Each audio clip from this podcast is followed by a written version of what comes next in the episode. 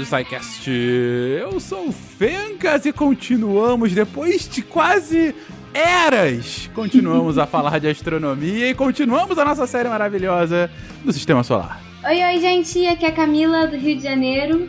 E eu queria falar que meu pai ficou muito triste quando ele descobriu que a estrela d'alva na verdade era Vênus e não uma estrela. Ficou decepcionadíssimo. A astronomia sempre nos decepciona, pai da Camila. É. Naelton do Rio de Janeiro, a estrela d'alva. Isso é muito velho. Poderosa Afrodite, você é deusa do amor, mas seu planeta é o inferno. Pronto. SciCast 50 mais acaba de começar. Wala Wala! E aí, pessoal, aqui é o Pena de São Paulo.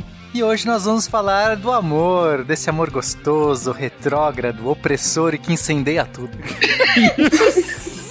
Começamos bem. O que, que pegou fogo aí, gente? É. De Gaspar Catarina, aqui é Marcelo Guaxinim. E depois dessa abertura eu não sei o que fazer. tá tudo pegando fogo aqui. Você está ouvindo o Psycast, porque a ciência tem que ser divertida.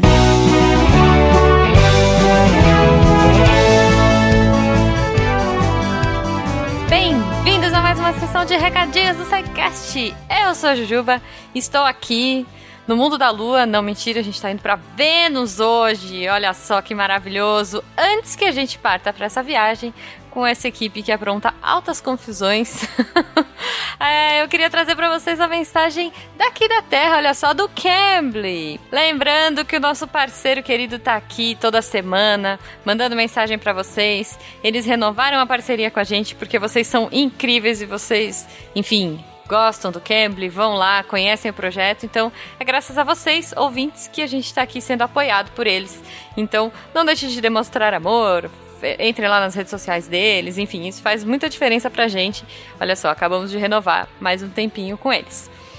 Então, se você estava lá em Vênus ou em Marte ou sei lá onde e não sabe o que é o Cambly, é basicamente, rapidamente explicando, uma plataforma que conecta professores de inglês a alunos ávidos por aprender e que querem ter uma aula particular e exclusiva. Olha só. Então você entra lá, conecta, procura um professor com tema, com nível de inglês, com um é, uma personalidade que te agrade. É, pois é, você pode até escolher se o professor é mais sério, se o professor é mais brincalhão. Gente, sério, é muito legal. Então você escolhe lá, escolhe o horário da sua aula, quanto tempo você quer fazer de aula. É super customizado e é só para você. Então, conheçam, entrem lá. Se você quiser fazer uma aulinha teste, entra com o código SciCast no site cambly.com, que é C-A-M-B-L-Y.com, e conheçam. Sério, vale muito a pena. Também você pode baixar pelo aplicativo, tem outras alternativas aí. Então não deixe de conhecer que é muito bom. Sabe o que é muito bom também? Falar com vocês. Se vocês quiserem entrar em contato com a gente, naquela pegada mais fala que eu te escuto, contato@sicast.com.br e numa pegada mais pra tirar suas dúvidas, pra trocar ideia, pra que a gente responda diretamente para você e para que talvez a sua dúvida seja de outros, você pode entrar aqui no post, conversar, colocar sua dúvida, seu GIF, sua sugestão, enfim, no post ou no arroba Portal Deviante no Instagram e no Twitter e a gente vai te responder, tá bom? Então, e, claro, eu quero agradecer a todos vocês, nossos patronos, que fazem esse projeto ser possível e a divulgação científica brasileira chegar ainda mais longe. Cara, a gente tá aqui há muitos anos. Eu fico muito orgulhosa de ver tamanho da nossa equipe. A nossa equipe tá crescendo, sabe? É muito amor, é muita dedicação mesmo à divulgação científica. E isso também é por vocês, pelo apoio que vocês dão pra gente, pelo carinho que vocês dão pra gente. Então, assim, desde já o meu muito obrigado. Se você quiser fazer parte, né? Se você quiser apoiar a partir de um real, PicPay, Padrim e Patreon, você pode ajudar a divulgação científica e ajudar o SciCast e o Portal Deviante a chegar mais longe. gente, acho que é isso. Eu não vou ficar enrolando muito hoje, não. Corre lá no final, tem os recadinhos da Deb contando quais foram os textos da semana. Um ótimo final de semana para vocês e até semana que vem.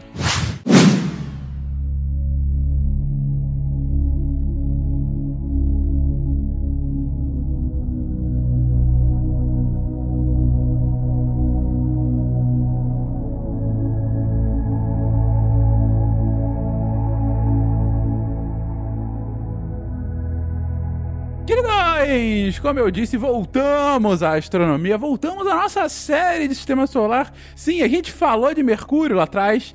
Uh, a gente já falado do sistema solar como um todo, a gente já falou de muita coisa aqui de astronomia, já falou de planetas, já falou de estrelas, já falou de buracos negros, já falou do início e do fim do universo, e a gente começou essa série para falar sobre o sistema solar. A gente começou falando de Mercúrio alguns episódios atrás, e a gente ficou com esse pequeno lapso até voltar à série. Algumas pessoas até nos perguntaram, puxa, no ar falaremos de cada um dos nossos planetas aqui do sistema solar.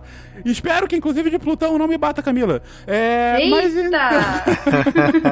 Eu acho que nós estamos falando de planetas, né? Olha planetas. só. Putz, ficou pesado. Faz alguns anos já. Acho que tu devia. Eu não, eu não me dou, eu não dou o braço a torcer. É um saudosista, é um saudosista. É um, exatamente. Bom, você que trouxe uma música aí de 100 anos atrás, mas tudo bem. É, é... Óbvio que eu não conhecia a música, né? Então.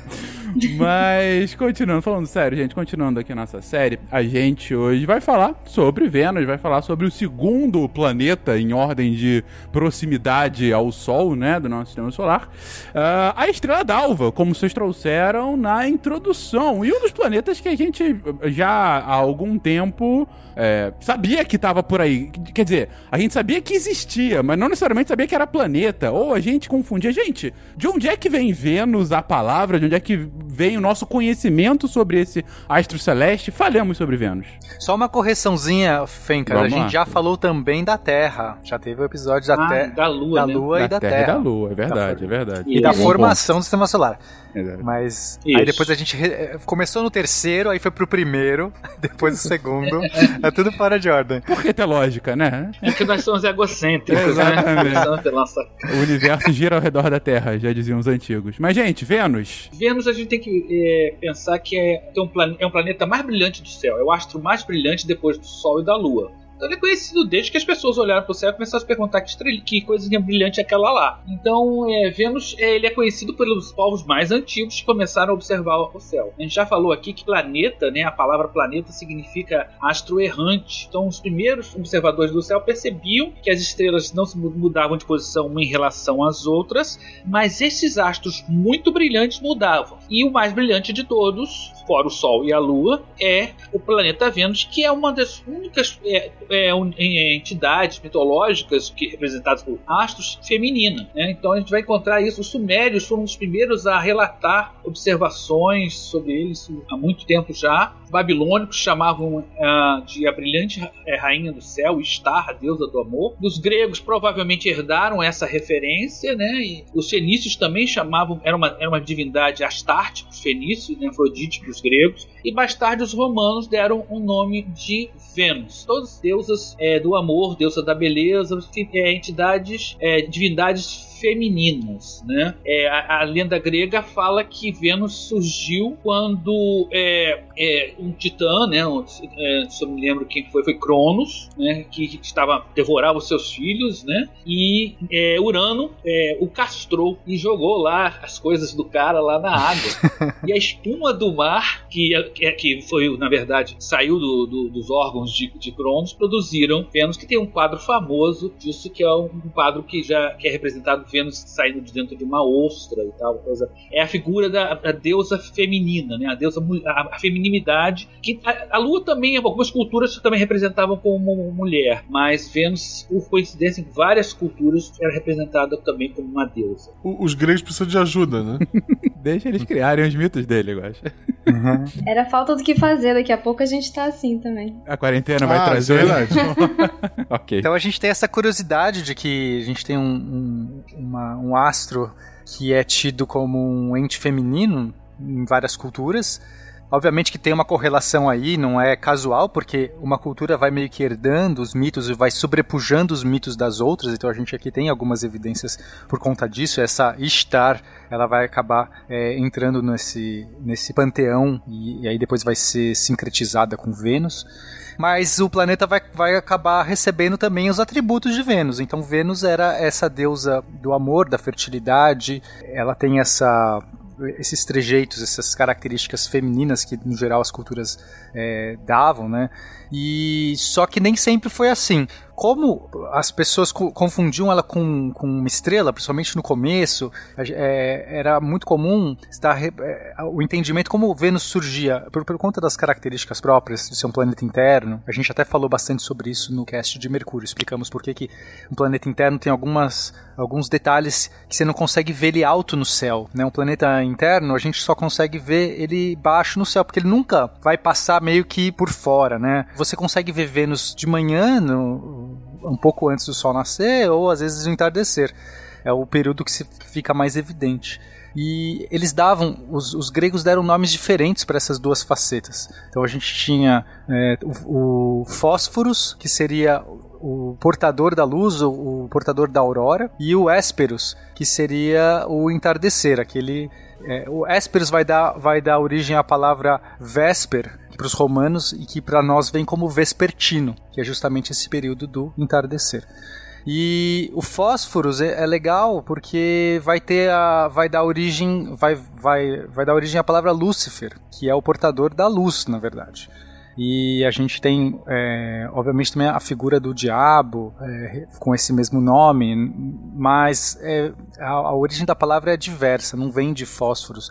É outra tradução do hebraico que deu origem a Lúcifer, mas originalmente Lúcifer seria essa estrela, né, que não é uma estrela, é um planeta, que estava portando a luz da aurora, porque ele surgia um pouco antes da Aurora, então, né, trazendo aí a Aurora. E a Aurora era a mãe desses duas, desses duas, dessas duas entidades.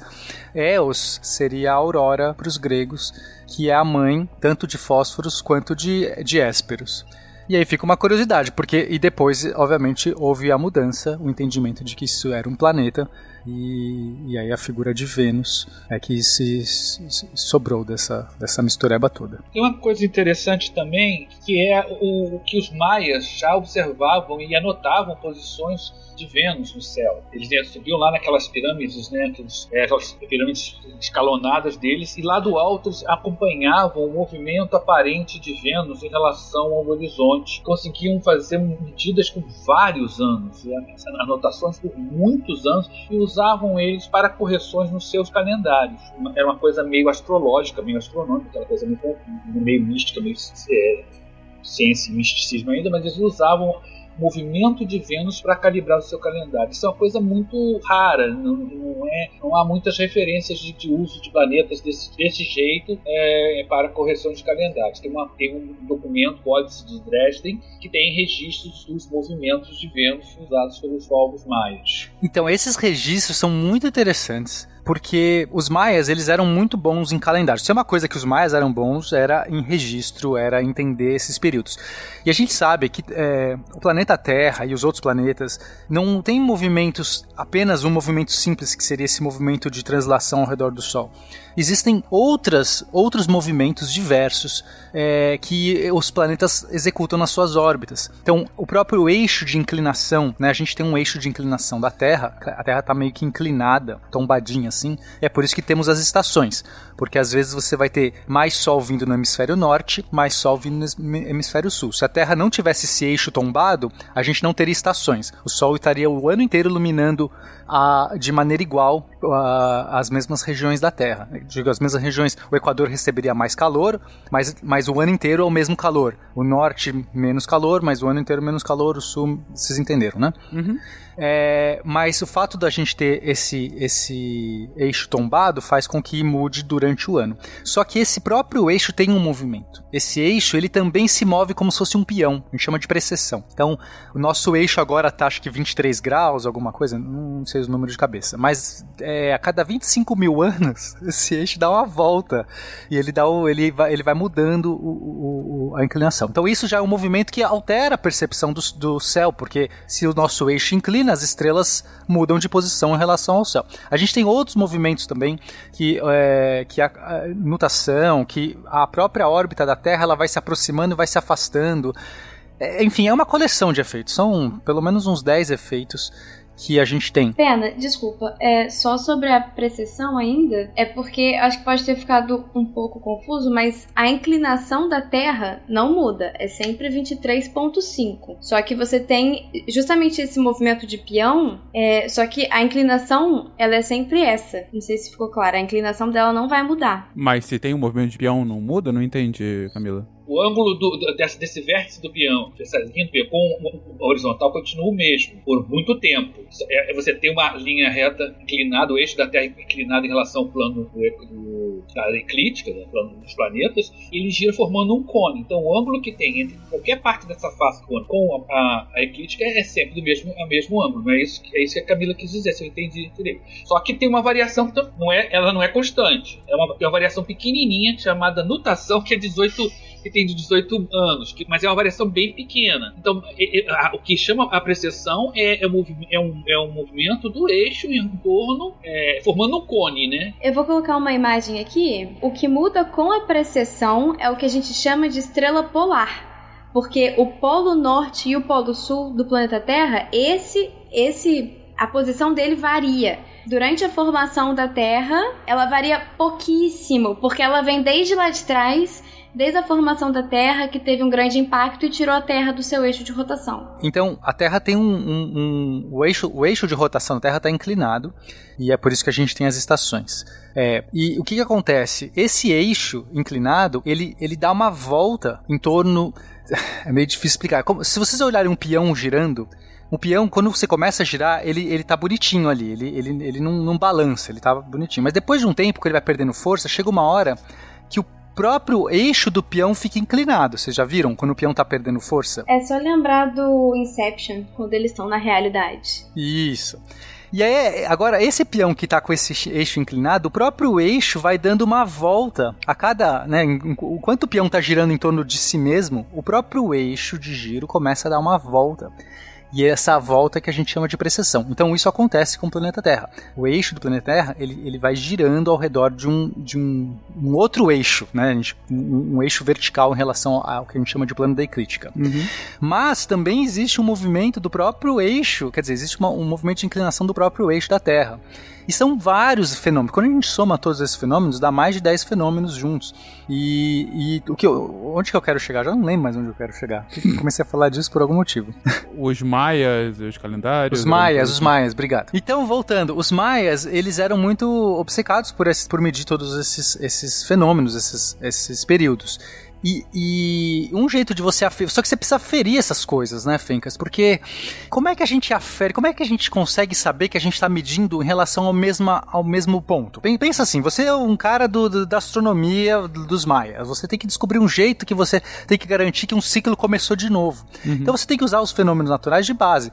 Só que a gente acaba. É, se a gente usar, sei lá, é, simplesmente a posição você tem que marcar, sei lá, uma posição de uma estrela no horizonte e essa posição no, no, num dia certo. E aí, quando ela se repetir naquele dia, na, naquele, naquele ponto, você sabe que alguma coisa deu uma volta. Sim, né? Sim. Seja lá uhum. o que aconteceu, alguma coisa deu uma uhum. volta. Só que, como são muitos fenômenos, você vai ter, você tem que ter vários, refer vários referenciais para você medir os diversos fenômenos. Senão você só mede um. Só uhum. mede, ou talvez, o, o, um fenômeno que seria a combinação de todos. Quando todos eles derem uma volta inteira e repetir aquela mesmo alinhamento, você estaria registrando um. Uhum. Mas você pode estar perdendo outros ciclos no meio, porque é uma somatória de ciclos. Então, um dos ciclos que eles usaram foi o que a gente chama de ascensão heliacal de Vênus, que é algo muito legal. O que, que é isso? Imagina que você vai registrando o, o, horário que nasce uma estrela, tá? Uma estrela, um planeta, tanto faz.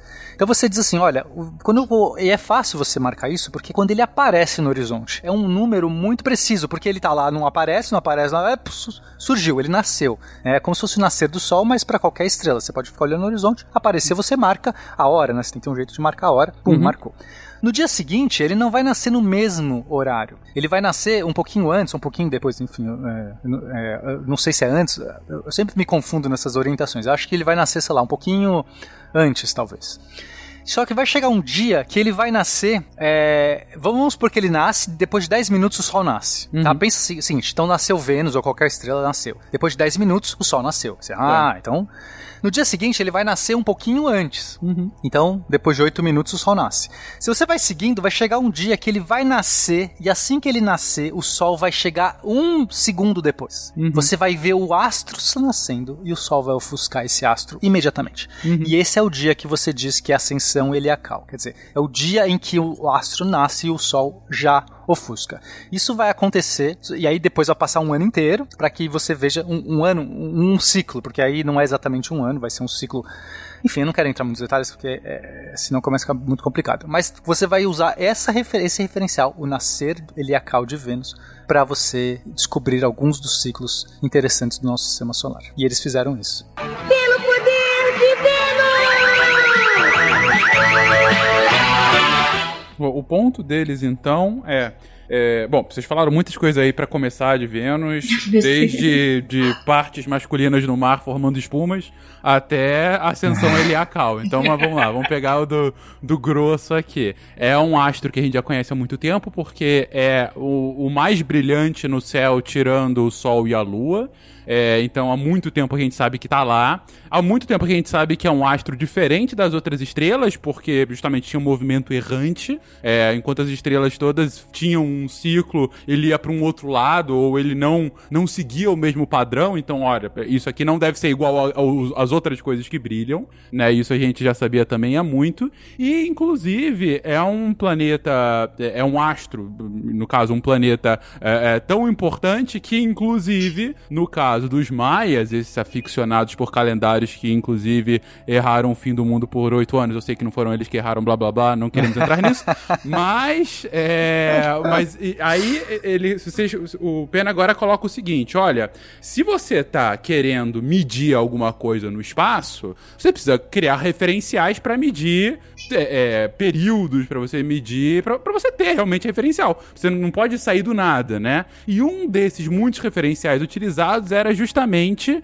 esse é, essa ascensão heliacal, que nada mais é o ciclo que leva desde aquela do, do primeiro dia que eu vejo Vênus nascer junto com o Sol até um, até um outro ciclo, até recomeçar esse ciclo. Ele nasceu um pouco depois, um pouco antes, e aí volta a nascer junto com o Sol. Esse dia em que ele nasce junto com o Sol é a ascensão heliacal. E de tanto em tanto tempo isso se repete, esse é o período da ascensão heliacal. É isso. É isso aí. É isso. É, não tem muito a ver com precisão dos equinócios, não. Porque a precisão é um, é um período muito maior, são 22 mil anos, e a precisão que os maias usavam não eram tão, tão grande. Mas tem é, a ver com as estações do ano, essencialmente. Não, perfeito. Mas o ponto aqui é entender, é, é como disse o Pena ali atrás, você está complementando agora, né, Elton? É mais um ciclo natural que eles conseguem observar. Que eles veem de fato que tem um padrão, né? E, gente, a gente tem que lembrar que a gente está falando de um povo pré-científico, do ponto de vista de ciência como a gente conhece hoje, né? Ciência é, pós-luminista, moderna e tal.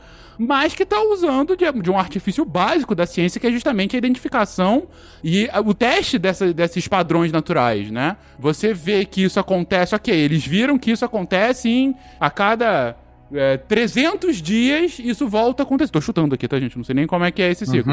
Há 300 dias. Ok, será que daqui a 300 dias isso vai acontecer de novo? Se sim, é um ciclo natural, o mais próximo disso. Então a gente conseguiu identificar, a gente conseguiu descodificar a natureza. Isso pode ter uma utilidade pra gente. Uma delas é, se esse é um padrão que sempre acontece, eu posso agora medir o resto do céu de acordo com esse padrão que eu já conheço. Sim, se torna mais uma métrica. Exatamente. Exatamente, virou uma régua pros maias e pra outros povos depois. Não, só pra reforçar o que o, que o Norton disse, é, é, não tem a ver com, com a precisão.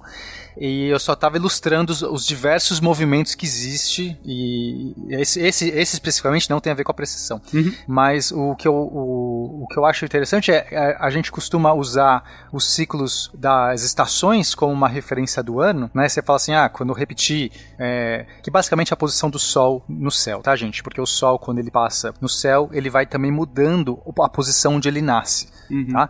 Então você pode repetir. Você, você- digamos que você é um Maia louco e você faz uma câmara que você tem uma janelinha Uhum. muito pequena e é- aquela câmara só se ilumina se o sol nascer naquela posição. Porque se ele Sim. nascer um pouquinho para a esquerda, um pouquinho para a direita, ele não ilumina aquela câmara. Tá, Maias usavam isso, egípcios usavam isso, porque é um jeito. Todos os é, filmes até- de Indiana Jones usam isso. Quando o sol bater aqui, exatamente, abre a câmara. E só vai acontecer daqui a 300 anos. é. Sabe uma Vocês falaram uma coisa interessante: que se você tem um. um- Você descobriu um templo muito antigo e que tem um alinhamento numa janela em que aparece uma estrela, você chega à conclusão que esse alinhamento não é, não é verdadeiro e o, o templo não é tão antigo, porque a precessão já tinha tirado a estrela de lá. Não, então, mas aí o, o- o que eu acho interessante é que a gente costuma usar esse alinhamento, o Sol, basicamente, que a gente vai detectar o ano, mas a gente não consegue é, é, desvincular. Nesse, nessa brincadeira aí, é, a gente não consegue desvincular o próprio movimento da rotação da Terra. Então, o que a gente chama de tem o período sideral ou sinódico e a gente tem o período tropical. Então, o, o período tropical é quando a, a Terra dá uma volta de tal jeito que você olha o Sol na mesma posição. É, ou seja, se o Sol nasceu é, às seis da manhã, no dia seguinte, quando ele nasceu às seis da manhã, se deu uma volta completa. Mas a gente desconsidera nisso que a Terra também anda. Ela- então, quando a gente está medindo essa volta completa, a gente está somando o efeito da translação da Terra também, né? Então, quando a gente começa a usar as estrelas fixas de referência, é, a gente a está tentando tirar o movimento da Terra ao redor do Sol. Por isso que a gente chama de movimento sideral ou sinódico, que é em relação às estrelas. Sidus é estrela em latim. Você tá dizendo aqui, se assim, se eu só levasse a Terra como minha régua para medir o céu, eu desconsideraria os próprios movimentos da Terra. Então, eu utilizando outras fontes, como por exemplo esse de Vênus, eu consigo chegar a um denominador único e entender o que, que é movimento da própria Terra, o que, que foi um outro movimento, enfim. Eu consigo ter outras réguas para ter as minhas conclusões de, me- de mensuração. É isso aí. Exato. Eu queria falar uma curiosidade interessante. Por causa desse movimento de Vênus, ele está sempre perto do Sol, né? Brilhando muito. Eu acho que brilha mais no céu porque ele é o mais próximo da gente. É, ele é o que fica mais próximo da gente, né? Nos seus movimentos, né? que fica mais próximo da gente. E por brilhar muito, todo mundo que trabalha com divulgação científica em planetários, observatórios, tem uma época do ano que já sabe que o telefone não vai parar. As pessoas estão ligando e falando: Eu estou vendo uma coisa muito brilhante do lado do Sol. O que, que é aquilo, meu Deus do céu? E a gente tem que parar e falar: Aquele é o planeta Vênus. Aí a gente escuta isso. Eu, eu, eu trabalho com isso há mais de 20 anos. E as pessoas falam: Não, não pode ser. Eu não posso ver o planeta a olho nu. Eu falei: Sempre o pessoal observou planetas a olho nu. Mas está mudando de cor. Muda de cor porque está perto da atmosfera. Tem um- um- uma cintilação, a atmosfera influencia. Mas brilha muito. É, brilha muito mesmo. Então é uma época que a gente sabe que todo mundo que trabalha com divulgação em planetários, observatórios, que lida com o público, sabe que vão receber ligações, o pessoal pensando que isso aqui é um OVNI, pensando que o que, que é aquilo, é o fim do mundo, é uma supernova, o que, que é aquilo. Não, é só o planeta Vênus. Isso acontece sempre, todo mundo já se prepara, ó, vai chegar a época de, que ele é- tem uma época que gente chamada de elongação máxima, que está mais distante do Sol, em termos de ângulo, tá? O ângulo, angularmente, ele, se botar uma linha na direção do Sol e ele vai estar no ângulo máximo, é uma elevação máxima. Vespertina, à tarde, ou matutina, de manhã. E quando tem a tarde, que geralmente o pessoal de madrugada não vai estar olhando, tem menos gente olhando, né? Exceto pessoas que não dormem, que a gente conhece algumas, né? Então ela, é, o pessoal vai, vai falar, e, nossa, chama muito a atenção. Isso é na direção que o sol se pôs, uma coisa muito brilhante do céu. Então é muito comum as pessoas mencionarem isso, ficarem intrigadas e ficam muito decepcionadas quando a gente diz que é um planeta Vênus, ou não acreditam na gente. Tem uma coisa que ajuda também ele ser brilhante, que é o albedo dele. O que, que é o albedo, gente? O albedo é o índice de, de quanto de luz ele reflete, né? Um Hum. índice de, de reflexão. Então, a gente pensa que a lua brilha muito, só que a lua é muito escura, Fencas. A lua, ela é, ela é tipo um cinza, chumbo. O albedo da lua, vou, vou dar uns números só pra vocês entenderem. É, é 13%. O albedo da Lua, basicamente, 14%. Então, toda a luz que o Sol manda nela, ela só reflete 14%. O o resto ela absorve. Então, é um bicho extremamente escuro. Mas uh, o fato da Lua ser muito grande no nosso, no nosso céu ela, e como tá de noite, então mesmo sendo pouco que ela reflete do Sol, ainda assim é muito brilho. A gente, comparado com o céu noturno, fica muito brilhante. Agora, Vênus tem um albedo de 70%. Caraca. Quase um espelho. É, muito maior do que a Lua. Eu, eu só queria aproveitar esse momento que os dois estão discutindo pra lembrar que o Naelto é pago pela NASA pra ficar mentindo pra gente, tá, gente? É, Era um alien, claro. sim. Era um alien. Aliás, as pessoas estão esperando por uma invasão Eu tô alien, torcendo, que não é esperando, que- é, é esperança. Até o final do ano, cada mês vai Até ser o uma final do novidade. ano. Sim, sim, sim. Lá pra outubro, novembro deve acontecer. É a nossa esperança.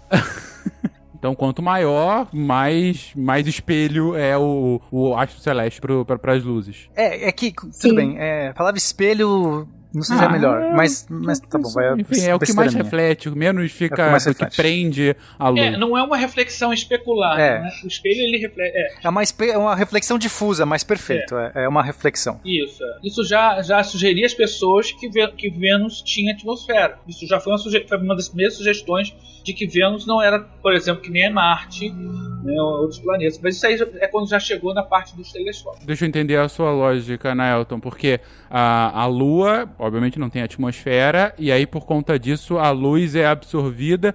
Já uma atmosfera, ela tenderia a refletir parte dessa luz mais, assim como a Terra poderia. A Terra também tem isso, é isso? É, Vênus é, é totalmente coberto de nuvens de nuvens. Essas nuvens facilitam a, a questão do- da reflexão de luz. Uma superfície sólida, ela vai, vai absorver a luz e refletir de uma forma diferente. Vai depender então da composição química, da densidade, do ângulo em que a luz atinge. Então, as nuvens de, de Vênus, um planeta totalmente nublado, né, ele reflete e faz ele se tornar mais brilhante, por exemplo, do que Marte, em que a atmosfera é praticamente transparente e a gente vê as variações de, de, de, de, de reflectividade, de albedo, né, de, Marte são devido à própria natureza do solo, que é avermelhado, um lugar, um lugar mais escuro. Então ele, ele, tem, ele, ele tem uma capacidade menor de refletir, né, exceto no- nas calotas que são brancas. Tudo depende do, do material e como esse material reflete. Encélado tem um albedo muito grande, e mas no caso é porque ele tem é, uma a própria superfície dele, que é feita de um oceano, enfim, de um- é- é- reflete.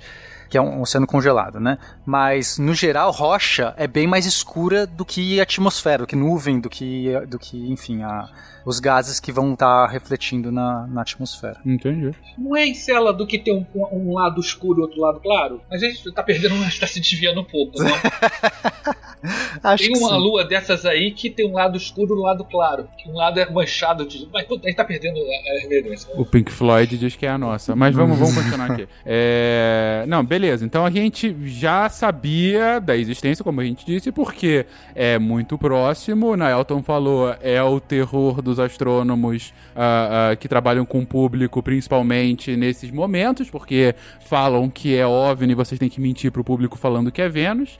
É, e isso acontece, dentre muitas coisas, por essa proximidade que a gente tem do planeta, da própria proximidade do planeta do, de Vênus para o Sol, e por conta desse índice de reflexão, de reflectividade, esse albedo que ah, o Vênus tem comparado com outros astros, que é bastante alto, 75% mais ou menos. Beleza, então já sabíamos que, são, que ele tá lá, ele foi importante mesmo antes de uma ciência da astronomia existir, mas chega a astronomia e a gente começa de fato a ver Vênus mais próximo e de forma mais bem estruturada. E aí, gente, como é que. O que, que isso mudou para nossa compreensão desse planeta? Foi o Galileu com a, no seu livro Sidérios Lúcidos, quando ele, ele praticamente inventou a observação do céu ao telescópio, não inventou o telescópio, mas inventou a observação do céu ao telescópio, primeiro a registrar essas observações, e uma das grandes surpresas que ele teve quando olhou para Vênus é que ele viu que, que Vênus sempre tinha fases. É uma questão de geometria. A gente, é, Vênus estava girando ao redor do Sol, que nem Mercúrio, mas Mercúrio também tem as mesmas fases, planetas internos. Ele está girando ao redor do Sol, vai ter um lado iluminado e um lado na sombra. E pela posição que a gente está, a gente nunca consegue observar o planeta quando ele está numa situação de todo iluminado. É questão da Lua, por exemplo, no caso da Terra, Sol e Lua, é fácil a gente ver as, todas as fases da Lua. Agora, no caso dos planetas internos, né, eles, quando eles vão estar totalmente iluminados, eles vão estar do outro lado do Sol, ou seja, vão estar no céu diurno e vão estar mais distantes. Então você não vê, é, você praticamente não vê Vênus cheio, dizer assim, usando a mesma nomenclatura que a gente usa para a Lua. E quando ele está na máxima elongação, ele vai estar estar crescente, ou seja, vai estar meio iluminado. É só ver a questão da, da geometria, né? Ele vai estar, você vai ter, passa uma linha do Sol até a Terra e de uma linha até o, o planeta. Você vai formar um triângulo, né? E o que vai ver é que a iluminação dele vai dar de tal maneira que ele vai estar metade iluminado quando ele estiver mais afastado do Sol. Então as fases foram uma coisa muito interessante que, que o Galileu registrou no seu livro Sidérios, Muitos Mensagens das Estrelas, e foi mais uma evidência da questão do sobre o, o heliocentrismo versus o geocentrismo. Né? As fases de Vênus foram uma das provas, uma das evidências né, de que o Sol era o centro do sistema solar e não a Terra. Uhum. Eu, eu, queria entender. É, tu falou que ele não inventou o telescópio, mas ele inventou a observação. Antes o cara olhava o vizinho, pra que, que servia? Cara, o primeiro telescópio era um brinquedo que o pessoal usava ao contrário para ver as coisas de longe. Você olhava o telescópio ao contrário. Isso foi um, foi um holandês chamado Lippershey, pelo menos até onde a gente sabe, que inventou. E a primeira ideia, primeiro era um brinquedo, depois alguém virou o, o, a luneta ao contrário. Hum, dá para ver navios à distância chegando no porto antes deles chegarem e atirarem na gente. Né? E o Galileu ficou sabendo disso e fez, ficou sabendo da existência da luneta, chamado, e ele que chamou de perspicílio, fez a dele e teve uma ideia de, de ficar olhando para casa do vizinho e olhou para o céu. Ele foi o primeiro a usar a, a, a luneta, o telescópio, o perspicílio que seja, né, para olhar para o céu. O Galileu também melhorou a, a quantidade de vezes que cons você conseguia aproximar, né? Sim. Tinha alguma coisa assim, né? Sim, a luneta dele era muito melhor do que a do Lippershey, pelo menos é o que dizem, né? E, e os escritores, os, as fontes históricas são todas italianas. mas dizem que era melhor. Bom, mas é, eu concordo, eu concordo que deve ser mesmo. Afinal, o cara usava para ver as coisas de longe. É, é uma coisa maravilhosa, como ter a invenção das paradas. Mas enfim, vou falar aí, pena. O que eu acho legal é que por muito tempo as pessoas acharam que eram dois corpos diferentes. É, porque você via ou de, ou de manhã ou de noite, você não conseguia ver é, quer dizer, de manhã, ou ao entardecer, ou, ou, ao amanhecer, né, um pouco antes de amanhecer e um pouco depois de entardecer, e as pessoas não ligavam que era a mesma coisa, porque você não via o movimento no céu, né? Se você vê uma estrela nascendo e depois se ponto, você tá vendo o tempo todo ela ali, ó, é, tá aqui, tá aqui, tá aqui, tá aqui, tá aqui.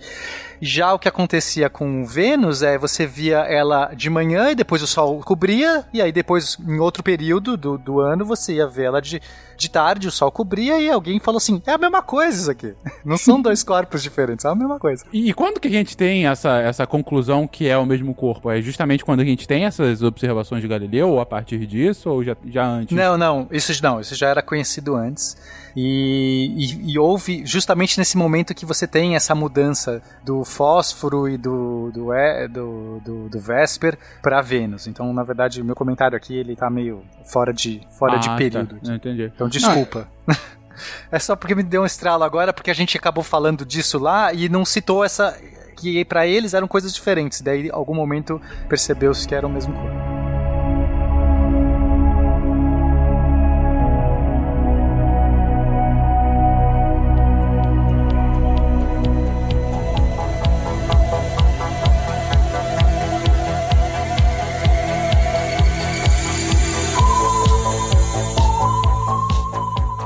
Bom, então Galileu coloca o telescópio no, na posição correta, consegue identificar Vênus e os demais planetas e outros astros celestes. A gente tem essa maior compreensão de que a Terra, de fato, não é o, o centro do universo ou mesmo do sistema solar.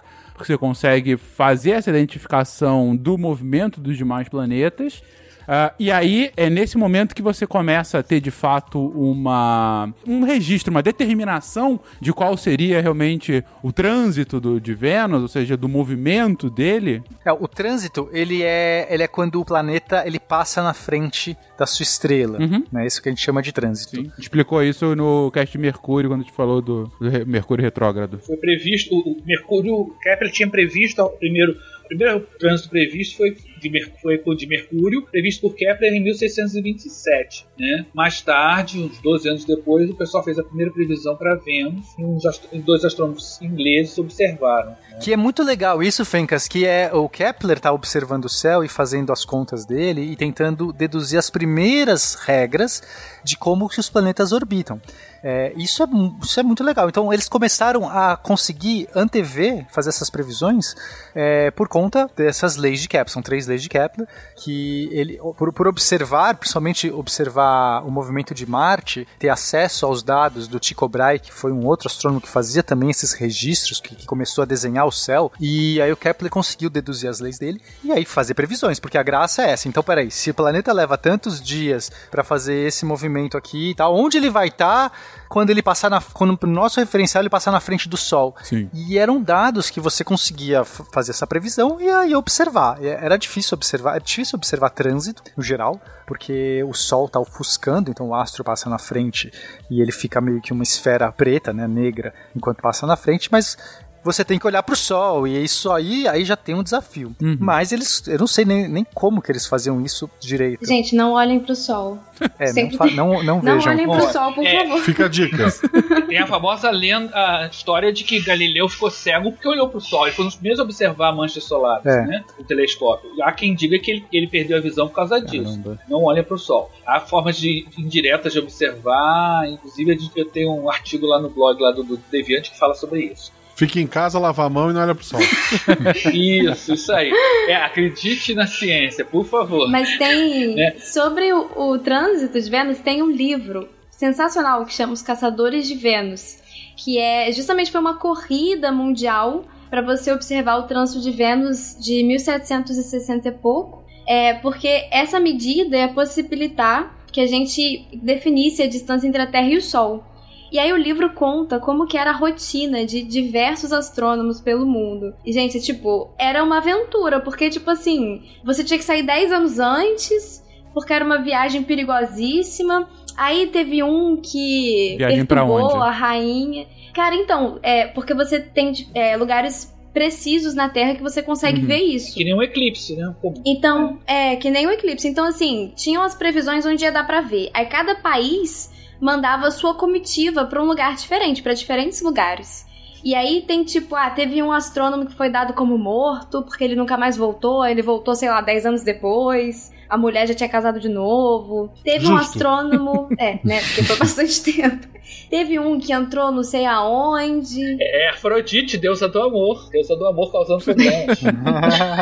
Teve outro que, que perturbou uma rainha e aí meio que assim, a rainha proibiu a entrada de astrônomos no país, sabe? Foi um negócio muito louco. Foi assim, é um livro super interessante porque fala muito sobre a rotina. Só uma coisa interessante que a gente tem que o, o, Pena tocou rapidamente, mas que é muito importante a gente perceber que com as leis de Kepler você consegue calcular a posição de planetas com precisão muito. Nenhuma das teorias planetárias anteriores a Kepler conseguiam prever a, a, uma coisa tipo um trânsito. Uhum. Então o que Kepler fez foi é, o que acontece com o trânsito de Vênus é uma espécie de um triunfo das ideias da, da mecânica de Kepler, uhum. mecânica celeste de Kepler. E porque o que acontece? O movimento de Vênus é, é, é muito mais complicado. As, a, aquelas laçadas que a gente falou quando falou de outros planetas, né? A gente falou aqui já várias vezes sobre isso. Elas são mais complicadas em, em Vênus porque, primeiro, que ele está mais perto do Sol e ele, ele tem uma órbita inclinada em relação ao plano que contém o Sol e a Terra. Então ele faz laçadas né, no sentido é, leste-oeste, vamos dizer assim, nos, nos movimentos norte-sul também. Então, o movimento, para você para que descobrir exatamente quando ele vai passar na frente do Sol, você tem que ter uma mecânica muito mais é, elaborada. E isso que a Camila falou é muito importante, essa, essa disputa que teve para calcular a distância usando a geometria. Tem uma outra coisa muito interessante que foi quando alguém observou, um, se não me engano é um russo, é Mikhail Lomozov, ele observou em 1761 uma coisa interessantíssima. Quando a, a mancha, do, a, a sombra do planeta, não, sombra não, a silhueta do planeta passou o disco solar, antes de, de, de entrar, fez uma, uma espécie como se fosse um efeito de uma gota. Quando saiu também. Ou seja, não era uma, um disco lisinho, como se fosse uma coisa, uma, uma, coisa sólida. Tinha alguma coisa ao redor. Isso já foi a sugestão da, da existência de atmosfera. Pela, pela silhueta do planeta. Ou seja, o planeta chegou, mas antes do planeta tinha uma camadinha de gás que distorceu só. a luz.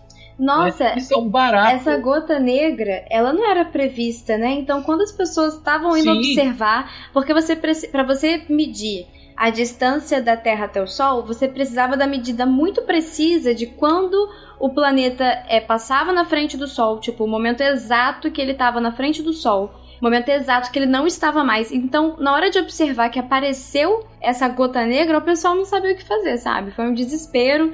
Todo mundo ficou desolado porque não tinha medida exata, não conseguiam definir qual era a distância da Terra até o Sol. É, tinha uma incerteza, né? Porque surgiu uma coisa difusa ali.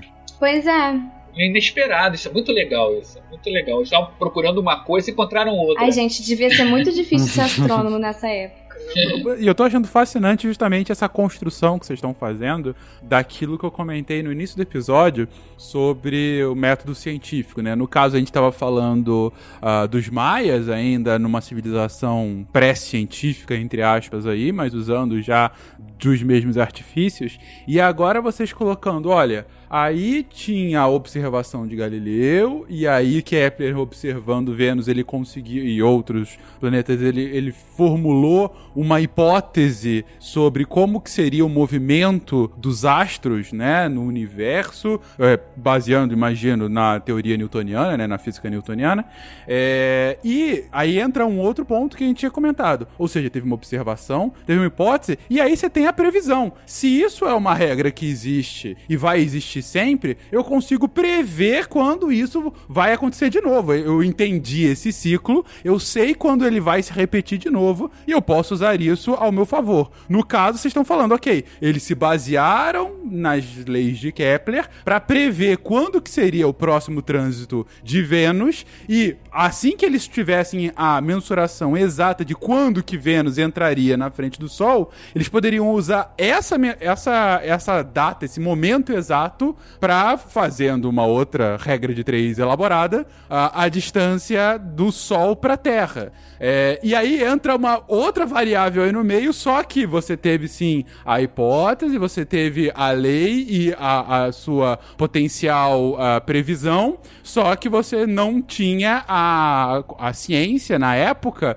de que Vênus de fato tinha uma atmosfera. Então, de repente, você está esperando que entra o planeta na frente do Sol e tem uma bolha escura anterior que acaba sendo uma variável interveniente que, por um lado, frustra essa mensuração esperada e, por outro, abre um novo leque de oportunidade. Ok, teve essa variável, mas o que, que causa essa variável? Vamos agora descobrir. E aí você vem com outras perguntas, vai, outras hipóteses e futuros métodos para você ter, falsear essas hipóteses e ver qual é a, a a verdade mais verdadeira daquele momento. Ciência, quando você coloca aplicada assim, é uma coisa maravilhosa, né, gente? É, viver isso. é. Viver isso não é tão fácil. Só uma correçãozinha. Kepler veio antes de Newton.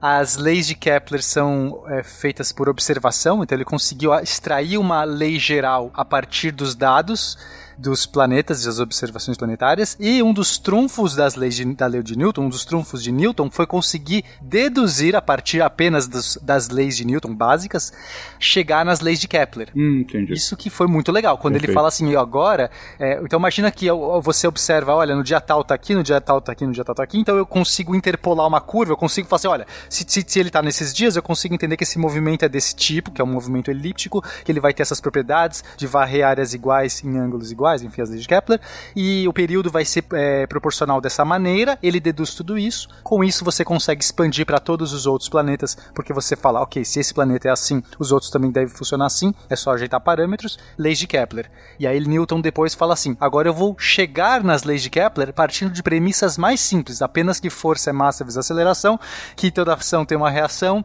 e que a gravidade ela é cai com o quadrado da distância. Uhum. Quer dizer, é genial isso. Não, perfeito, perfeito. Deixa eu só, só fazer um adendo, uhum. porque, na verdade, como o Nailton disse, entendia-se que esse efeito de gota negra era por causa da atmosfera de Vênus. Uhum. Consideraram uhum. isso como uma das primeiras evidências de uma atmosfera muito densa. Só que esse efeito, ele, ele aparece em diversas observações e hoje a gente entende mais que ele é por causa das turbulências na nossa atmosfera e imperfeições nos aparelhos ah, de observação. Entendi. Então, assim, ah, isso acontece. É, isso, eu, quando você falou, eu fiquei até um pouco em dúvida, porque eu tinha essa sensação que eu tinha essa informação. Então isso acontece com Mercúrio também. Pois é, isso acontece com Mercúrio também. Legal, não sabia. Aproveitando isso que a Camila falou, do efeito da nossa atmosfera nas observações, é, isso acontece com, quando a gente vê estrelas, no geral, planetas, mas esse fenômeno que a gente chama de SIM, né, que é, eu não sei em português, tem um nome em português para isso? É yes. Astrônomos usam sim. E em astronomia a gente dificilmente traduz as coisas, né? É. Usa mesmo. Mas é. seria como se fosse a turbulência da nossa atmosfera faz com que a refração, né? Então imagina você que tem uma estrelinha, a luz da estrela tá vindo lá do, dos, né, dos fim do mundo. E aí quando ele chega na atmosfera, a configuração que a gente tem naquele momento vai, vai eh, refratar o raio, ou seja, vai fazer uma inclinaçãozinha naquele raio que vai chegar no seu olho. Só que como essa atmosfera está mudando a cada segundo, é, essa refração também vai dando uma oscilada. Então, é, às vezes o raio da, daquela estrela erra o seu olho, mas ele volta, porque ele vai ter, ficar meio que oscilando é, em torno de uma posição média. E isso vai fazer com que a estrela cintile. Quando você vê no céu as estrelas cintilarem, piscarem, não- elas não estão cintilando. É a nossa atmosfera turbulenta, com pequenas variaçõezinhas locais, que vai fazendo com que fique mais, mais intenso, menos intenso, mais intenso, menos intenso. E os planetas, por serem é, objetos maiores, não sei, maiores que eu quero dizer, eles, uma estrela, ela é praticamente um ponto, né? Ela tá tão longe que a gente, a gente não tem uma dimensão, né? É uma coisa que é muito difícil você ter uma dimensão para aquilo. Mas um planeta mais perto ele tem alguma dimensão, mesmo que seja bem pequenininho. Então Vênus cintila muito menos, porque em média você tem mais uma área de luz, um, um- objeto com comprimento, né, com uma área iluminando. Então mesmo que a atmosfera esteja defletindo esses raios, ela não vai conseguir defletir todos os raios, porque não é um ponto, um único ponto iluminando para que um único ponto deflita e, e mude muito.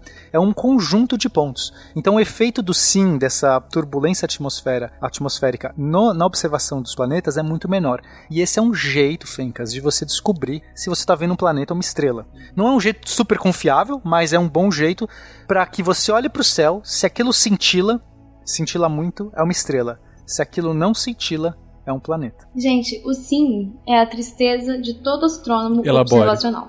Porque, porque quando você está observando, como ficou bem claro aqui, quando a gente observa, a luz do que a gente está observando tem que passar pela nossa atmosfera.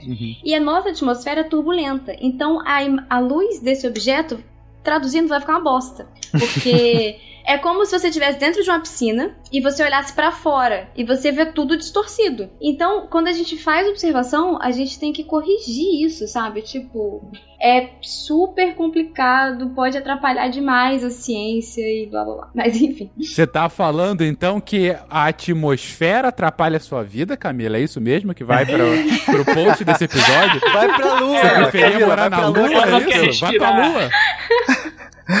Mas brincadeiras à parte. Fencas, o fato da gente ter telescópios é, espaciais permitiu uma qualidade enorme de observação e não porque, sei lá, eles tinham um espelho maior, porque os maiores espelhos estão na Terra. Uhum. Porque pra gente mandar pro espaço, é difícil mandar um negócio pesado, um espelho, mas não tem atmosfera. Geralmente manda telescópios menores pro espaço, né? É, o, o próprio Hubble, ele tá longe de ser um, um telescópio de, de- de definição enorme. Mas o fato dele não ter a, atmosfera atrapalhando Uhum. deixa as imagens do Hubble e de outros telescópios espaciais muito melhor. E agora a gente está tentando é, mandar o, o novo telescópio, que não sei se vai, se vai, se não vai. Vocês sabem como é que Oh, tá? James Webb. O James Webb tá encla- encralacado aí. Só pra. A gente desviou um pouco do assunto, mas só pra fechar a parte de sim, porque é muito mais caro você mandar um telescópio espacial. Então, uma das formas de você corrigir esse sim. Eu não sei se vocês já viram foto de telescópio que tem uns lasers, tipo Star Wars saindo do telescópio. Estrela da Morte. É, é, quando você cria esses lasers, porque aí você cria uma estrela artificial que você sabe como ela deveria ser observada e aí você consegue ajustar o seu espelho. O espelho deixa de ser fixo, ele tem pequenas alterações para você levar em conta essa luz que não tá vindo plana, que tá vindo turbulenta por causa da atmosfera. É um negócio de maluco. Chama óptica adaptativa, é incrível. Você pega seu telescópio, você cria uma estrela artificial que, como você tá criando com esse laser, você sabe onde que ela deveria estar, só que por conta da imperfeição da atmosfera, você tá vendo ela deturpada, ou de algum Isso. a posição tá errada. E aí, você pega essa posição errada, corrige no seu espelho pra posição certa, significa que você tá corrigindo todo o céu na posição certa. Isso, Sim. é genial. Pelo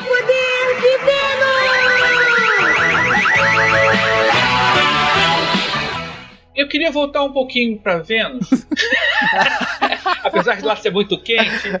Só pra falar uma coisa sobre o trânsito, só rapidamente, e, e dar uma dica rápida de observação de Vênus. Você não precisa de grandes telescópios para ver Vênus, tá?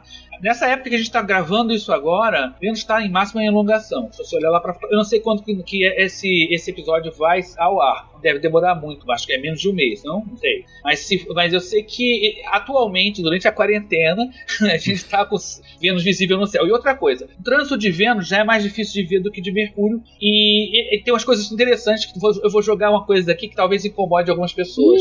É, os, os trânsitos de Vênus, de Vênus só acontecem em junho e em dezembro. Não tem nada de astrologia, é só a geometria do movimento da Terra em relação. Porque a Terra está se movimentando e, o- e Vênus também tem. Então tem uma, uma razão entre as duas, os dois movimentos. Tá? Os, os trânsitos sempre acontecem em junho e sempre em dezembro. E o próximo, o último trânsito foi em 2012. Eu assisti ele com o meu telescópio em casa, projetando a imagem dentro de uma caixa de papelão. Foi muito divertido. Agora, o próximo é o anterior, né? O, o que já passou, foi em 5 de junho de 2012. E o próximo, vai, aí vai ser mais complicado. É de do, é, vai ser em Nunca se 2117. Visível na China, Japão, Indonésia e Austrália. Até Gente, lá. japonês. É, até lá eles já estão dominando no- o mundo de novo. Isso aí não é um problema. O negócio é que a gente É. chegar até lá. Aqui é uma então quer dizer, vai demorar um pouquinho.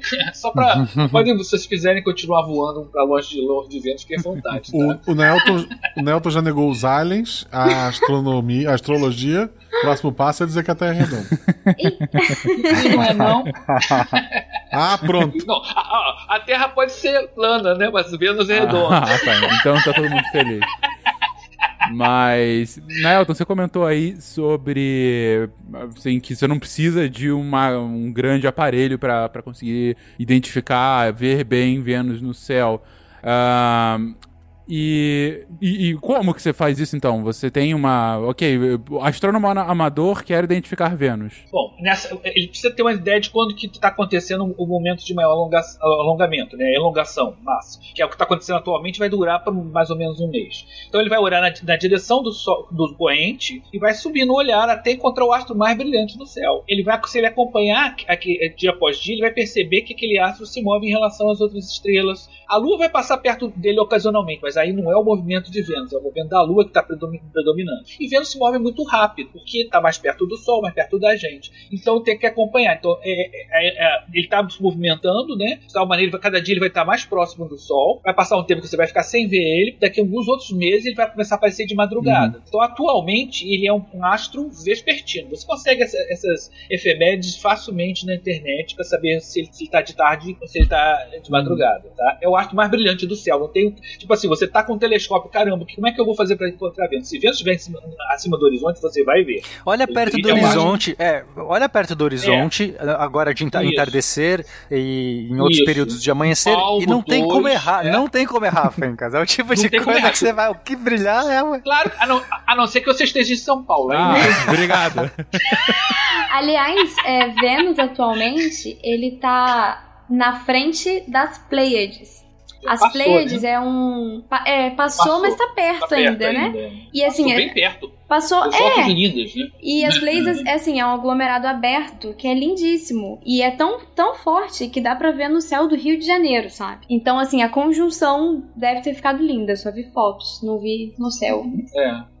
No Rio de Janeiro, no, no São Paulo, você tem que procurar ele entre a antena da Paulista, daquela com a luz dos prédios, aquelas luzes vermelhas, que não é Marte. Fala isso pra quem tá de quarentena É em São. Paulo, Nelton. Isso zoa mesmo uma pessoa. Pois é, no, no- Planetário a gente fez uma, uma campanha de fotografe o céu da sua janela, né? E a minha varanda, por sorte, dá pro pôr do sol eu consegui fotografar a Lua e Vênus, mas tem gente que a janela dá pra outra janela, né? Aí, É o meu caso. Aí não tem jeito, tem que É ver meu pela, ver pela internet. Mas beleza. Vocês têm internet, gente? Põe no Google. Ah, então tá ótimo. É no Google. É. Vê o filme do Matt Damon. Beleza. Não, o do Matt Damon é Damon é de Marte. Mas não é Marte que ela tava procurando? Não, não, É. é Vênus. Eu tô falando, eu tô falando que em São Paulo, aquelas luzinhas vermelhas, o pessoal vai confundir com Marte. Ah, tá. É, porque se você mandar o, o- se você mandar o Matt Damon pra Vênus, ele vai se fuder, tadinho. Falando no, no, no filme do Matt Damon. E, No Matt Falando Damon? no Matt Damon, que tá sempre sendo que resgatado em algum lugar. É. Gente, ah, a gente já foi a Vênus de alguma forma? A gente já mandou sondas ou mesmo algum tipo de missão não tripulada próxima? Ou, tem algum tipo de, de plano pra missão tripulada no futuro? Missão tripulada, eu acho muito pouco, muito pouco provável, porque a atmosfera de Vênus é tão densa que o planeta é um inferno, sabe? Basicamente isso. É, beleza a coisa mais perto do inferno que a gente tem no sistema solar. Até, até Mercúrio é fresquinho comparado com a Vênus. É o planeta mais quente. É, e, e para os negacionistas, aqui tá um efeito claro do que é o, o- o efeito estufa, né? Tá, um- tá uma- claramente a gente entende o efeito estufa bem, porque tem gente que até duvida que existe efeito estufa, sei lá. É E interessante você comparar Vênus, Terra e Marte e ver o efeito estufa em cada um deles. Uhum. Em Vênus é exageradamente denso o efeito estufa, na Terra é o que a gente gosta, tá, por enquanto tá bom, por enquanto, e em Marte quase não tem nenhum. Por exato. causa da densidade e da composição química da atmosfera de cada um deles. Então, a atmosfera. Agora, isso foi tudo você. Todas essas conclusões que a gente sabe hoje vieram das primeiras sondas da década de 60, quando começou a, a corrida espacial, né? E os- começaram os, os soviéticos, como sempre, na frente, né? né, Os americanos fo- foram seguindo os soviéticos né, também lançando sondas, e foi o primeiro planeta a receber uma sonda espacial, né? E ele recebeu a- a- o projeto das sondas Venera, né, é, uma, é uma série de sondas soviéticas foram muito foram bem sucedidas com, com Vênus, depois as sondas americanas Mariner também fizeram algumas coisas interessantes, mas é interessante que antes das sondas chegarem lá, observando por telescópio, a gente não sabia quase nada do planeta. Uhum. Só se via manchas, é, só via nuvem. Não tinha, ao contrário de Marte, que a atmosfera é transparente, que a gente podia ver a superfície e imaginar marcianos, canais, aquela coisa toda, que a gente vai falar quando for falar em Marte. Vênus era toda coberta de nuvem. Então, já, então começou, o pessoal começou a imaginar: ah, Vênus é um planeta todo nublado, é todo é úmido e quente que nem uma selva. Aí, aí o pessoal da ficção científica começou a imaginar. Os Vênus- venusianos, tem um monte de história dos Venusianos, né? é coberto de florestas, dinossauros, né? e, e tudo mais, É porque verdade. tudo era um planeta que vivia nublado o tempo todo, que chovia o tempo todo. Tem um conto do Ray Bradbury, que é ao longo da chuva, que é muito interessante.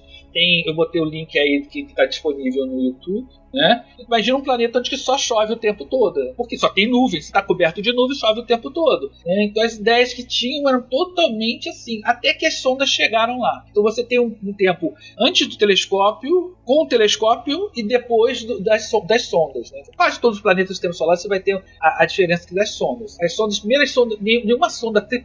Eu sempre falo isso para os alunos das escolas municipais que eu visito, eles ficam muito assustados quando eu falo isso, que o homem só foi até a Lua. As pessoas pensam que alguém já foi a Marte, alguém pensa que alguém já foi a Vênus. Não. E vai demorar. É, é como a, a Camila falou, para Vênus a coisa vai- não é tão fácil. Né? Para Marte, você, eu, eu acredito que daqui uns 10, 50 anos você chega lá na boa. Agora, para Vênus, você vai precisar de, um, de uma espaçonave muito mais robusta. E não vai ficar muito tempo lá, não. Porque é o que as sondas descobriram. É, que provavelmente a, a pessoa não vai pousar em Vênus. Eu acho É, que é. os projetos maiores é você ficar, tentar de algum balão, jeito, é, É. ficar em cima da atmosfera, porque descer lá. Ó, pra, pro pessoal entender, existe um desafio agora que a NASA lançou. É, inclusive eu tô participando desse desafio, que é você projetar o sensor do robô que eles vão mandar para Vênus. Então, a- as sondas que a gente mandou para Vênus, quando ela pousa, as poucas que pousaram, elas duram poucos minutos. Por quê? Porque a gente tem uma temperatura lá de é, uns 450 graus Celsius de média e há uma pressão de 92 atmosferas, 90 atmosferas. Então, as coisas pifam, elas não aguentam, é, dura muito pouco. É, e então, eles vão mandar um, um carrinho, só que nenhum componente eletrônico aguenta essa, essa, essa pressão e essa temperatura. Então, eles vão mandar um carrinho mecânico, feito com coisas mecânicas, basicamente feito de aço, feito de coisas que não, vai de- que não derretem em 450 graus. Só que como é que esse carrinho vai funcionar e mandar informação? Ele tem que ser basicamente um projeto todo feito com coisas simples, mecânicas, uma eletricidade muito básica. E aí a NASA lançou esse desafio, que é para quem quiser, qualquer pessoa pode se inscrever, projetar esse sensor, termina em maio. Não sei se eles vão estender por conta do corona, vamos ver.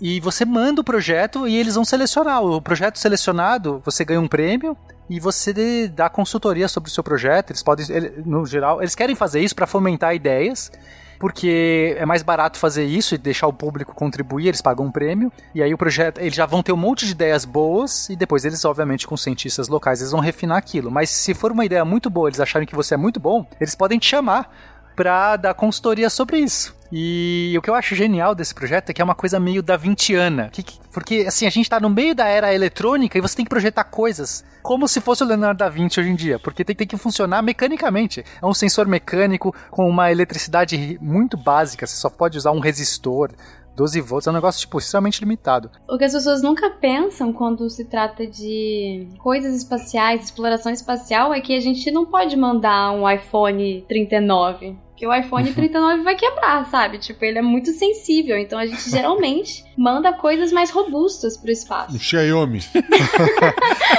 manda o Nokia, o Nokia resiste a É tudo. verdade. É verdade. Eu queria falar um- rapidamente sobre o histórico das sondas que foram enviadas para lá, antes de a gente começar a falar sobre as sondas futuras. É, a, a Venera 1 foi em 61, 1961, foi a primeira objeto enviado a outro planeta. É a primeira sonda que tem tudo que a gente chama que tem uma sonda tinha que ter. Ou seja, uma das primeiras sondas a ter painéis solares, uma primeira a ter uma antena parabólica para mandar sinais, a primeira a ter estabilização em três eixos, ou seja, ela poder se girar, mudar a atitude dela. A gente falou isso no, no episódio dos satélites. A primeira que tem o motor para fazer correção de órbitas. Era as- em 61. Ela não foi muito, ela não teve é, sucesso, apesar de ser a primeira sonda, é, como era se esperar, a primeira sonda, com tudo que uma sonda que hoje em dia tem, não deu certo. Mas só, a prime- o primeiro pouso só foi acontecer quase 10 anos depois. Sim. E nesse meio tempo você teve sonda que bateu na superfície, você teve sonda os americanos é, é, também disputando com os, os soviéticos. é, os, os- os- os americanos mandavam Mariners e os soviéticos mandavam Veneras. Umas fizeram sondas atmosféricas, ou seja, ela, ela é desenhada para entrar na atmosfera, fazer medidas, mas não, não por usar. O primeiro é, pouso com sucesso, ela demorou, ah, foi em 70, a Venera 7, só demorou, só funcionou por 23 minutos. Ou seja, ela deve ter sido cozida, derretida, oxidada e esmagada, não sei em que ordem. e a foto que vai aparecer mais tarde, em 75, do solo é, venusiano, não tinha pântano, não tinha árvore, não tinha dinossauro. Era um monte de cascalho. É, não tem água, né? Descobriu que não tem. Não, é, com aquela temperatura também não tem nem como ter água, né? Não tem PA. E aí, aí depois só- o relevo marciano só foi. com- Perdão, venusiano, desculpe. é, só foi começar a ser identificado em 94 por uma sonda chamada Magellan, que fez um mapeamento da superfície por radar, porque não dá para fazer com telescópio, não dá para fazer com ótica, porque o planeta é todo coberto de nuvens, não dá para ver a superfície. Então o que ele fez? Ele fez- mandou, emitiu sinais de rádio e mapeou o planeta por radar. E aí a gente tem os primeiros mapas de relevo venusiano. É o que é, é- é tem de mais assim, assim, que aconteceu de mais recente, né? Pousar ninguém mais pousou depois, depois disso. Tem alguns projetos aí rolando, né?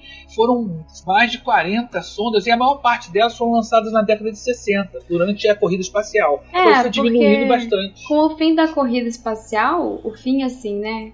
Foi diminuindo aos poucos com a queda da União Soviética. é, não existia mais uma justificativa para gastar tanto dinheiro com exploração espacial. Hoje em dia, você, para você conseguir aprovar um projeto, você tem que garantir um retorno muito bom e você tem que fazer isso da forma mais barata possível. Eu digo assim, para lançar satélite essas coisas. Então, lançar uma sonda para Vênus, para ela durar 20 minutos para você gastar bilhões de dólares, é uma Exatamente. coisa que assim, você não vai conseguir aprovar mais, sabe? Como é que você vai justificar para os seus, é, é, a seu- pros seus eleitores que você está mandando sondas sendo cozidas num lugar que ninguém vai poder pisar lá? Pois é. Sondas para o inferno. Não, eles querem ir para Marte, porque pelo menos Marte é frio, fresquinho, né? Você liga um, um- um aquecedor você consegue sobreviver. Agora, Vênus não há ar-condicionado que dentro, Uhum. é quase o Rio de Janeiro. Mas me- mesmo Marte hoje e esses projetos espaciais, com o Covid, com a loucura toda que foi mundial, tudo isso vai retrair agora, né? Não é, tá tudo possível. parado, tá, Tá- tudo não em um não só tá pause. tudo parado, como quando começarem a voltar,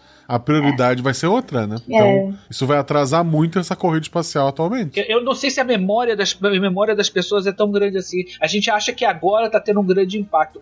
Aqui no Brasil tá tendo um grande impacto, mas lá fora o pessoal já tá acostumado com quarentena. Não, mas, Mas não, não é, é a isso. quarentena, a questão né, é o impacto Elton? econômico, né, Elton? Pacto Econômico Mundial, cara. É, eu sei, mas eu, eu não sei. Eu, tenho minhas dúvidas se, as- se a memória das pessoas dura tanto. Eu tenho minhas dúvidas. Eu é acho outro que assunto. mais do que isso é também questão assim do que as pessoas vão priorizar, sabe? Se a astronomia não era exatamente é, popular e priorizada, eu não acho que depois de passar por uma epidemia dessas É, tá vai certo. estar na, no- na prioridade dos governos e até mesmo da população, sabe? Ah, Indo até um pouco mais além, é, concordo com relação a isso de prioridade de governo, porque é, boa parte do, do, do que financia ainda a, corrida espacial é estatal, a gente não pode negar, ainda que a gente tenha feito aquele episódio falando sobre a importância da, da iniciativa privada, ainda assim você tem uma parte muito considerável que vem de investimento estatal, que vai estar bastante comprometida com dívida agora,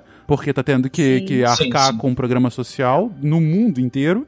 E, e mesmo a galera do, do capital privado, claro que vai continuar tendo algum tipo de investimento, mas a gente tem que lembrar que o mundo todo está mais pobre, vai ficar mais pobre, gente. As empresas estão perdendo valor de mercado. E, é, e o retorno financeiro de uma missão a, a Vênus é Esse é quase o ponto. nenhum. Então, assim, mas é, é especular também, por enquanto. Não, então, esse assunto eu acho muito legal porque tem a ver com a janela de oportunidade. Mas acho que não é pra esse cast, infelizmente, porque é um assunto muito legal. Mas Sim, talvez a nossa janela de oportunidade seja muito restrita e a gente não se dá conta. A gente, humanidade, não se dá conta a janela de- que a gente tem de oportunidade pro espaço. Ela se abre e ela se fecha. E a gente pode estar vendo um episódio que, que está fechando a janela pro espaço. É muito cedo, é muito cedo pra falar qualquer Fala coisa. não, a gente está no eu meio do negócio. É, mas é, é- eu também. Eu, eu sou. Você é astrônoma, mas eu quero ir pra Marte, Camila. Como é que eu fico? Mas meu filho, agora eu vou ficar sem profissão, é isso que você tá falando, É, sabe? eu Não, não fala vou. isso. Pra É Vênus ninguém quer ir, gente. Eu costumo falar pros meus alunos lá: olha, você quer mandar alguém pro inferno, mas você quer que o cara não perceba isso, manda ele pra Vênus. Vamos falar como é que. Vênus é? Ninguém vai querer ir pra lá, cara.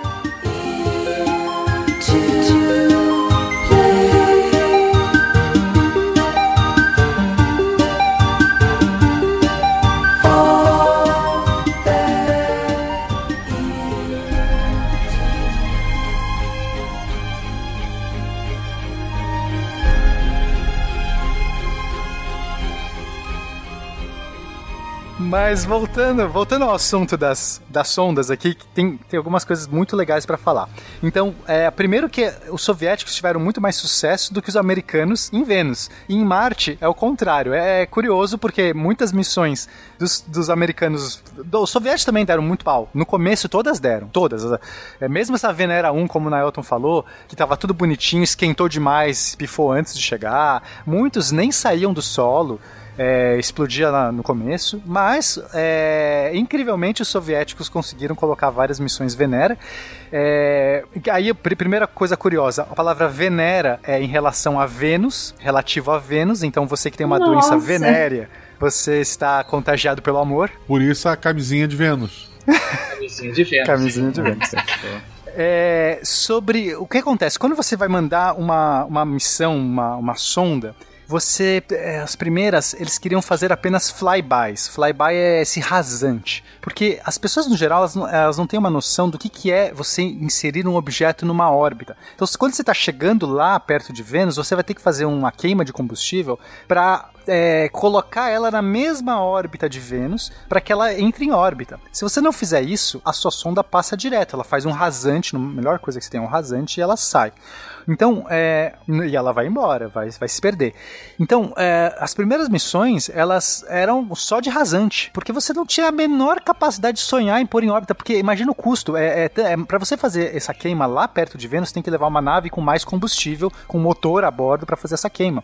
Os caras lançavam só o pedregulhinho aqui, que podia fazer, como o Nelton disse, correções de atitude, pequenas inserções de órbita, ou seja, posso corrigir para cá ou para cá, mas eu não tenho capacidade de chegar lá e ainda me posicionar e fazer uma queima robusta para me posicionar em órbita. Então eram rasantes.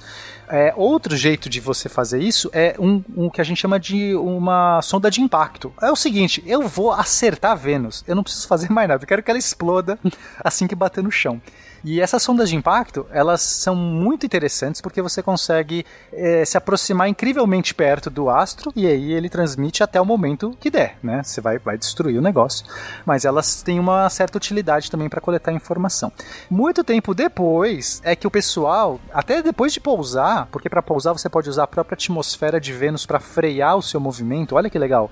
Ah, você não tem capacidade de fazer uma queima para te inserir em órbita, mas você tem capacidade de usar a atmosfera para frear o seu movimento e te pôr no chão. Então, alguns pousadores conseguiam fazer esse movimento, mas para pôr em órbita mesmo, foi muito mais para frente que, que eles conseguiram fazer. Eu acho que o primeiro orbitador foi em 75, pelo que eu tenho registro aqui, foi o primeiro uh, orbitador que conseguiu ter. E o orbitador é muito melhor, por quê? Porque você tem o ano inteiro, a vida toda de coleta de dados, né, enquanto durar o seu orbitador. Não é uma missão que passou um rasante ou pousou e destruiu, ou só tirou uma, uma.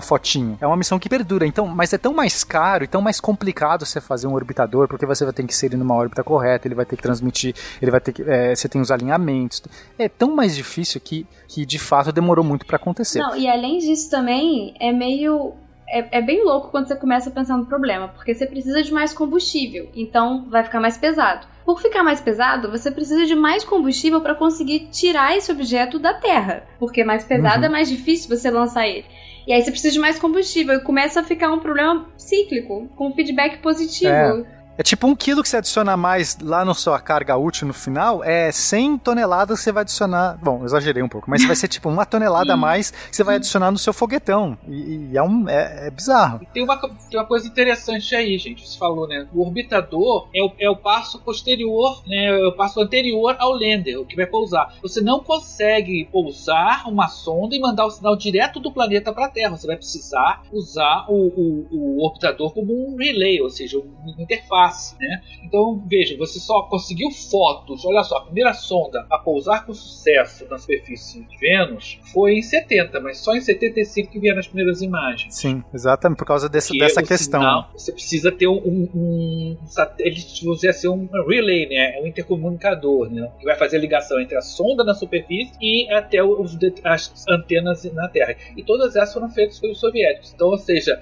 é, os russos são de Vênus, os americanos são de Marte. Então não é a NASA que tá pagando a gente para falar que Vênus não tem vida, né?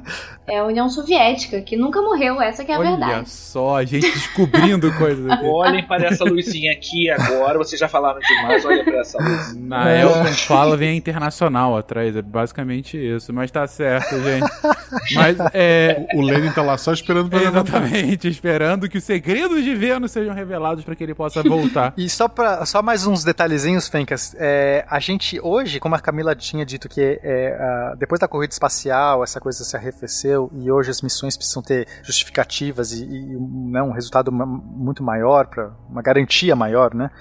Então, é, hoje a gente usa muitas órbitas é, de, que usam assistência gravitacional, que, ou seja, que demoram muito mais para chegar na órbita correta de, de, de alvo, porque gasta menos combustível. Então, hoje eu vou mandar uma sonda para Vênus. Ou para Vênus, na verdade, é, não, é tão, não é tão complicado perto de mandar para Mercúrio, né? Mercúrio é mais complicado. Então, para mandar para Mercúrio, eu vou fazer vários rasantes em Vênus. A gente citou isso no cast de Mercúrio para que você vá ajustando aos poucos a sua órbita. Cada rasante que você dá em Vênus, ou na Terra, ou qualquer outro lugar, você vai conseguindo ajustar meio que de graça. Você ganha, você rouba um pouco do movimento do planeta e você corrige a sua órbita. E você vai fazendo isso, leva anos, muitas vezes, para você chegar ou muitos meses, mas você gasta menos combustível. Então, mas mesmo para Vênus existem órbitas alternativas, órbitas de captura balística que são mais eficientes que hoje o pessoal está cogitando. Então, o trabalho de, de, quem faz órbita hoje em dia é muito mais complicado do que antigamente, que a gente só tinha um jeito de chegar lá, que a gente chamava de trajetória Roma. Demora tanto tempo que a New Horizons, que foi que mandou, que foi para Plutão, né? Quando ela saiu daqui, Plutão ainda era planeta. Ela chegou lá, Plutão não era mais Exato, planeta. Isso é o Ele tanto de tempo que demora. sendo no coração dos realmente que acreditam nele. Ninguém. Eu! Ninguém. Aceita, malta. A Cassini, por exemplo, que é uma sonda que tá no meu coração pra sempre também, que ela Ah, se, se desintegrou lá em, é, em Saturno, é, a Cassini fez dois flybys em Vênus, justamente por conta desse fenômeno que eu falei. Para você chegar em Saturno, você vai fazer um flyby em Vênus 2, para que você possa gastar menos combustível. Só que quantos anos a Cassini levou para chegar até Saturno? Foi, não sei, acho que foi uns 10 anos. Gente, eu não tenho coração pra trabalhar com isso. Porque, tipo, imagina você ter que esperar 10 anos pra saber se deu certo. Porque pode dar É, errado. você descobre que você, errou um código lá na sua lista. Você fala, é, tem um bug aqui. Eu sou professor, é a mesma coisa.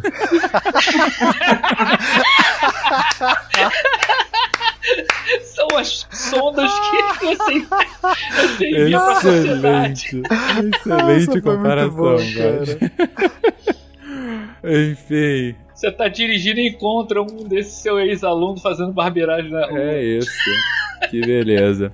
Bom, mas já tá claro. Bom, primeiro que realmente não tem o porquê ou até a viabilidade de missões tripuladas para esse planeta que carinhosamente o Nelton já colocou como o inferno. É, você tem sondas que já visitaram a Vênus com diferentes níveis de sucesso, algumas ah, que foram diretamente se estrebucharam no chão, outras que conseguiram coletar algum nível de informação, mas você tem todo um desafio logístico, técnico, para de fato é, voltar ao planeta pela quantidade de ah, insumos, de combustível, principalmente, que você precisa para fazer com que essa aproximação seja exitosa. É, ainda assim, você tem ideias para sondas futuras.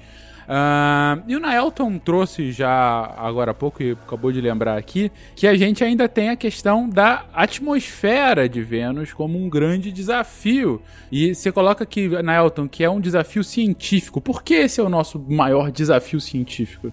Vênus tem umas coisas bem interessantes. Ele é mais ou menos do tamanho da Terra, isso faz que a gravidade dele seja mais ou menos a mesma que a nossa, mas a composição química da atmosfera é muito diferente da nossa. E isso faz com que a densidade da atmosfera é muito grande, a pressão é, é gigantesca, a gente já falou sobre isso aqui. Agora, tem umas coisas curiosas do tipo, o planeta, ele dá ele, ele, ele se move muito lentamente e ao contrário dos outros planetas. Ele gira para o outro lado É, é um movimento retrógrado. É, é- retrógrado. Sugere que no, no passado ele deve ter levado uma pancada bem feia de algum corpo que tirou ele da posição lá e fez ele girar ao contrário. Mas isso eu- eu- é um problema mecânico interessante curioso. Mas o problema é que ele demora 200 e poucos dias terrestres para dar uma volta completa e a atmosfera faz isso em 4 dias. Ou seja, qual é a conclu- conclusão disso? Você tem sempre vento de furacão em ventos. Então, eu costumo brincar com meus alunos: olha a previsão meteorológica de ventos para esse fim de semana.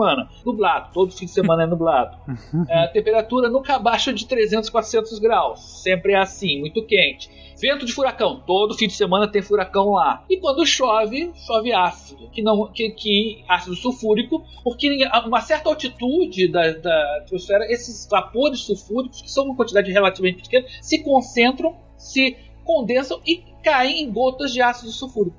Mas o chão é tão quente que ele evapora antes. Agora, essa é um lugarzinho maravilhoso pra você mandar aquele político seu que você não gosta, porque cada um pensa no que você, cada um, ninguém vai falar qual é o nome, cada um pensa no seu e manda ele pra Vênus mentalmente. Tá? Agora, o problema todo é como explicar essa superrotação da atmosfera venusiana. Eu, eu botei um gráfico aqui na pauta que, que, é, que é curioso. A Terra, quando gira, a atmosfera vai sofrer esse efeito da rotação, mas ela não vai girar toda junto. A atmosfera de, de Vênus roda como se fosse um corpo sólido. Elas giram todas juntas, assim. As nuvens, dependendo, elas não variam em termos de, de, de latitude. Ela- e isso faz com que elas girem muito rápido. Aí então como é que fica, como é que se explica isso? Tem vários modelos científicos que estão rolando por aí, inclusive tem brasileiros trabalhando nisso, eu botei uma referência de um artigo brasileiro. O que, que acontece é o seguinte, percebe o seguinte, que como elas giram, a, a, o, vento lá gira todos paralelos praticamente ao, ao Equador, é sinal de que não há muito fluxo de calor no sentido norte-sul. Por que isso? Não sabe-se exatamente. Sabe-se que tem a ver com a densidade, a viscosidade. O pessoal está fazendo modelos de computador para simular isso. Essa atmosfera é uma atmosfera. Todo, enquanto aqui na Terra você tem os ventos fazendo movimentos ondulatórios, é, formando é, ciclones e coisas, não lá eles giram todos juntos, como se tivesse um efeito de onda que ocupasse toda a atmosfera de uma vez só. É um movimento, a atmosfera se move como toda junta. Então é, é, é o pessoal acredita que o problema disso é que Marte também tem uma atmosfera parecida com a nossa, tem, tem variações norte-sul, mas o que o pessoal está deduzindo que talvez a, o fluxo de calor no sentido norte-sul é impedido pela própria atmosfera, pela densidade, pela viscosidade do gás. Então é um negócio que é um, é um desafio muito grande para a ciência hoje explicar o porquê dessa rotação. Tem, outras, tem outros lugares do que tem rotação desse tipo. Tem uma lua ah, não, é Titã. Titã é a lua de Saturno e ela tem uma, uma, uma, atmosfera desse tipo também, que é super, uma super rotação, gira mais rápido que o planeta. Isso é muito difícil explicar. Ainda vários modelos que foram feitos, até agora nenhum deles explicou muito bem. É uma atmosfera muito particular. E tem outro detalhe que, que é importante falar também: é, Vênus não tem um campo magnético do tipo do nosso, que é produzido por correntes de lava interna e tudo mais, que a gente já falou. Aparentemente, o efeito magnético que existe por fora, captado do lado de fora, né, quando as sondas passam, fazem flyby pelo planeta, é produzido pela atmosfera. Ela se carrega eletricamente e produz efeitos magnéticos lado de fora, protegendo inclusive o planeta de algumas partículas solares. Não é do planeta, é a atmosfera. Ou seja, Vênus tem a, a super atmosfera. A atmosfera é essencialmente uma bola com uma atmosfera que domina tudo. A atmosfera de Vênus é muito curiosa. É, a atmosfera de Vênus é um escudo é, absurdo, porque é, a gente já viu que ela tem uma super rotação. Se a gente fosse pensar num, num super-herói aí, né? Um super-poder. olha, essa, olha essa atmosfera. Então, primeiro de tudo, Vênus gira ao contrário. Uhum. É o único planeta que gira ao contrário. Que é estranho, se todo planeta gira no mesmo sentido, né? Sei lá, de leste para oeste, sei lá, X e Vênus gira ao contrário, já indica que teve alguma coisa estranha, provavelmente, no passado. Então, a gente acha que o motivo de girar ao contrário é algum bombardeamento, alguma, alguma colisão poderosa no passado que fez com que o momento angular final desse, dessa complexidade quando o planeta está se formando, ela tem um monte de coisas se agregando. Então, para que tenha ficado um movimento ao contrário, provavelmente tem, deve ter sofrido algum impacto violento. Só para ficar muito, muito claro, Vênus, em relação à sua órbita ao redor da, do Sol, ele tem ele vai no mesmo sentido que os outros planetas, ao redor do Sol. Agora, nele, com o eixo dele, a rotação dele é o contrário. É para as pessoas não acharem que Vênus retrógrada, que Vênus está girando ao contrário no Sol, não tem nada a ver com isso. Tá, é, eu falei a palavra retrógrado, mas é bom explicar porque na astrologia, retrógrado, ou mesmo quando a gente usa isso na astronomia, quando a gente usa o termo retrógrado, a gente está querendo dizer um, um, um, outro fenômeno, que é em relação ao planeta Terra, ou, quando é, ou em relação relação ao jeito que a gente está vendo o planeta no nosso céu, caminhando dia após dia no céu, tá? Ele vai indo, tipo, no movimento no céu. De vez em quando ele faz a laçada, a gente já falou muito bem sobre isso em Mercúrio, então não vamos ficar se repetindo aqui, vão no cast de Mercúrio, a gente explica exatamente como é a laçada de Mercúrio e é exatamente a laçada de Vênus, o, o motivo é o mesmo. E aí, de repente, ele começa a andar para trás no nosso céu. No nosso isso a gente chama de momento retrógrado. Isso. Mas o planeta nunca foi para trás, ele está sempre orbitando com a órbita que Kepler deduziu lá em 1600, certinho, uma, a mesma órbita elíptica. O que acontece é o efeito ótico do nosso ponto de vista. Agora, esse fenômeno que eu estou falando é a rotação retrógrada, que não é a translação, é a rotação. Rotação é o movimento do planeta em torno do seu próprio eixo. Vênus tem uma rotação ao contrário dos outros. Isso é, é muito é, vale, diferentão. Vale ressaltar aqui, todos os planetas rodam, tem a rotação no mesmo sentido. Porque isso tem a ver com o momento angular, de quando eles foram formados. Tirando Vênus e acho que Urano, se eu não me engano. Ou Netuno. É, Urano é, Urano é Tem é uns, de cabeça. tem uns meio loucos aí, mas 90 enfim, graus. continua apenas só pra ser. É, o eixo dele é no, é no plano da órbita. O eixo do, do, Urano é no plano da órbita. Só pra ser assim, Agora- bem precisa. Mas, mas olha só que legal. Enquanto na Terra a gente dá uma volta por dia e leva 365 dias para dar a volta ao redor do Sol, Vênus leva 243 dias da Terra para dar uma volta ao redor do seu próprio eixo. Então ele tá ao contrário, mas ele tá girando muito devagar. É, isso também mostra que, já que ele está ao contrário, seria muito estranho se ele tivesse muito rápido, porque a gente entende que o movimento angular do sistema solar, ou seja, a rotação natural que o sistema solar tinha na sua formação, o que, que é isso? É a média de todas as partículas que formaram o sistema solar tinha um certo movimento, um certo giro. Esse giro ele é preservado pela história do sistema solar inteira, porque a gente não tem, é, você precisa de um objeto de fora do sistema solar para que possa alterar, alterar a rotação do sistema. Basicamente, só com forças internas a gente não consegue mudar a rotação, o momento angular. Então, a- a- o que eu quero dizer com isso? A gente é, seria muito estranho ver coisas girando ao contrário, mas elas podem existir. Mas em média, todas as coisas vão girar do mesmo jeito. Então, a gente está vendo exatamente um caso como esse. Vênus gira ao contrário, mas não muito rápido. Ele gira pouco rápido. Por quê? Porque seria muito estranho ele girasse muito para trás, porque aí a gente teria que ter alguma outro, algum fenômeno, talvez até externo, ou lá na formação, alguma coisa muito estranha, muito exótica para justificar ter transmitido esse momento ao contrário, essa rotação ao contrário para o planeta. Mas é, outra coisa curiosa de Vênus é que o seu eixo ele é praticamente tá é, 90 graus em relação ao, ao- ao- seu plano de órbita. Ou seja, enquanto a Terra está inclinada a 23 graus, que é aquilo que a gente falou dos, dos da, que dá as estações do ano, Vênus está praticamente alinhadinho, 90 graus, bonitinho. Tá? O seu eixo está inclinado em relação a- a- ao zênite, ao, ao- ao alinhamento vertical, está 3 graus, 2 2,6 graus.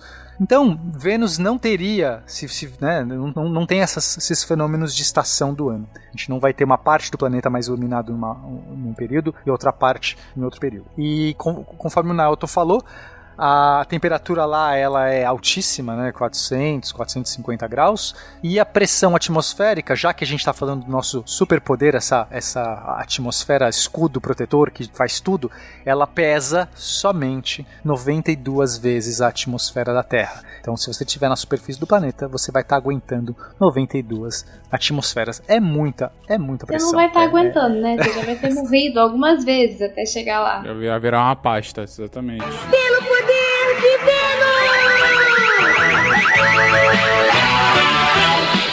Não, vocês estão fazendo uma boa descrição de que é realmente invivível, pelo menos pro ser humano. A superfície seria insano, mas existem projetos, Fencas, de você colocar uma colônia em balões. Por quê? Existe uma altitude, que eu não vou lembrar de cabeça, 60 quilômetros, alguma coisa assim, em que a, a pressão nessa altitude, ela é praticamente a pressão da- de uma atmosfera e a temperatura é uma temperatura amena pra gente.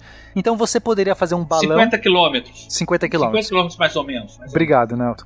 Então, se você conseguir pôr um balão, e não é difícil fazer um balão que flutue em Vênus, porque se a atmosfera é tão densa, você precisa. é, não, é uma- não é muito difícil, não precisa de um gás extremamente leve, você pode pegar um gás.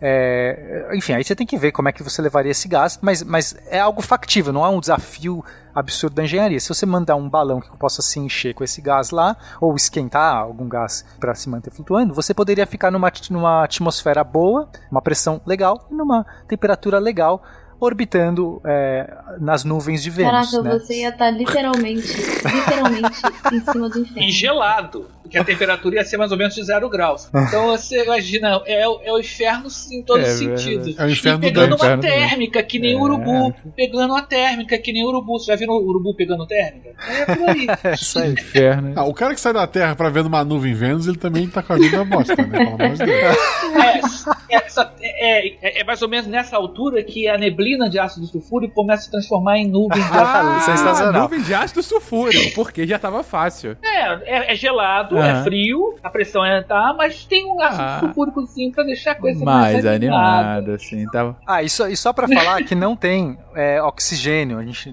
diferente aqui na Terra que a gente tem 21% de oxigênio que dá pra gente respirar, em Vênus é, a maior parte é, é dióxido de carbono. Então é 96,5% da atmosfera feita de dióxido de carbono. Por isso, do super efeito estufa. Então, como o dióxido de carbono é um dos gases que contribui para o efeito estufa, o que, que significa isso? Significa que no momento que o Sol ilumina Vênus e passa, atravessa as camadas da atmosfera. A gente sabe que muito desse calor é refletido por causa do albedo dele. Mas o que não é refletido passa e vai esquentar lá o chão, lá o solo de Vênus. Nesse momento que o chão esquenta, ele começa a irradiar calor, mas numa numa faixa de, de frequência menor, ele vai irradiar no infravermelho. Esse calor vai sendo irradiado de volta, né? Ele esquenta o chão, o chão esquenta, começa a irradiar calor infravermelho. Só que o dióxido de carbono e outros gases do efeito estufa, eles acabam aprisionando, eles, eles são transparentes para a, a radiação luminosa, mas eles são opacos para essa radiação infravermelha. Então o calor não escapa calor fica aprisionado.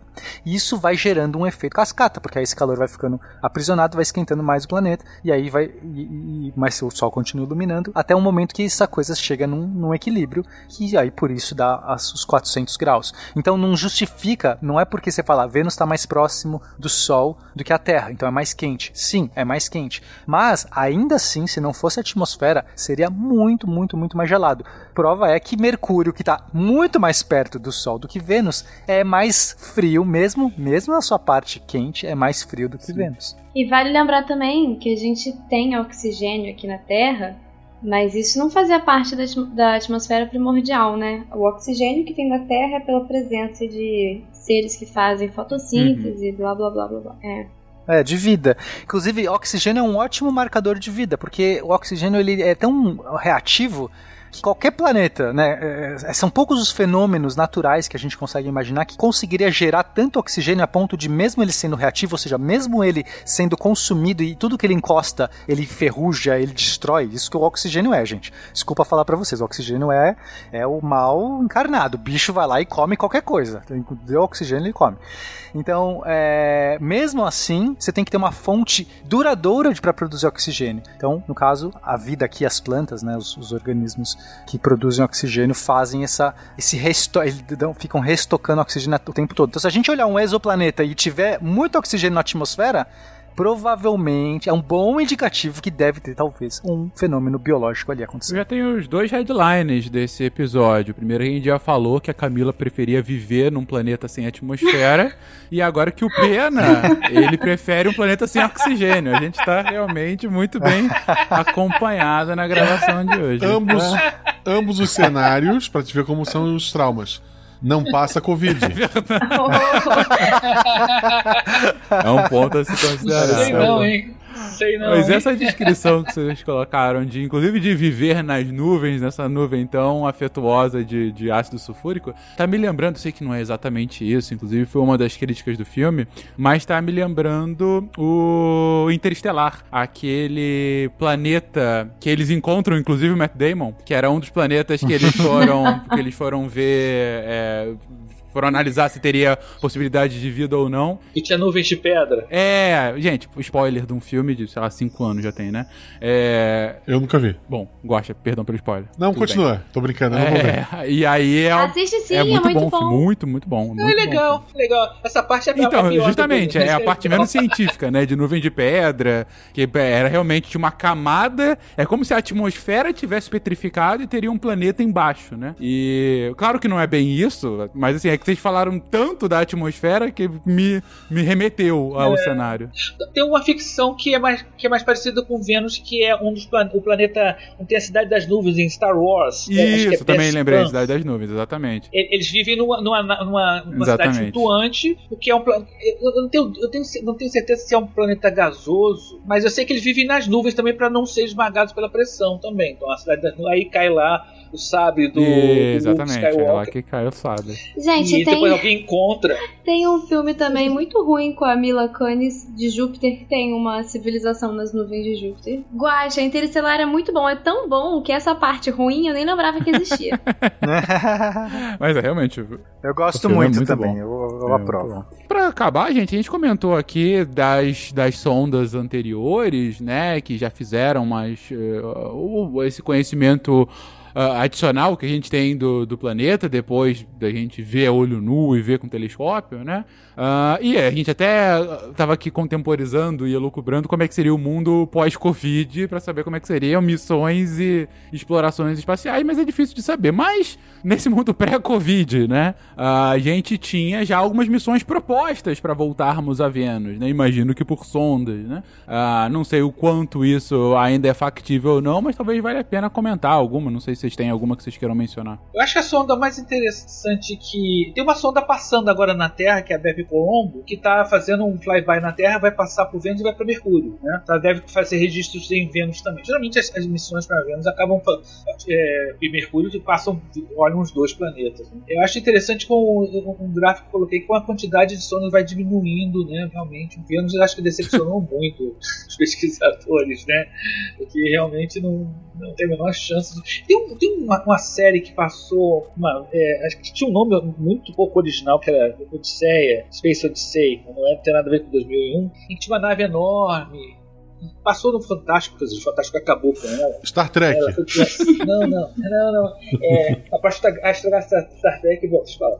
Mas a, a, essa série ela foi lançada em DVD na revista Super Interessante, dois, dois é, é um docudrama, né? Dizendo como seria uma missão tripulada a vários planetas do sistema solar. Não sei se vocês viram. A nave era uma nave enorme, tinha um disco e tal, e tinha uma nave que pousava em Vênus, né?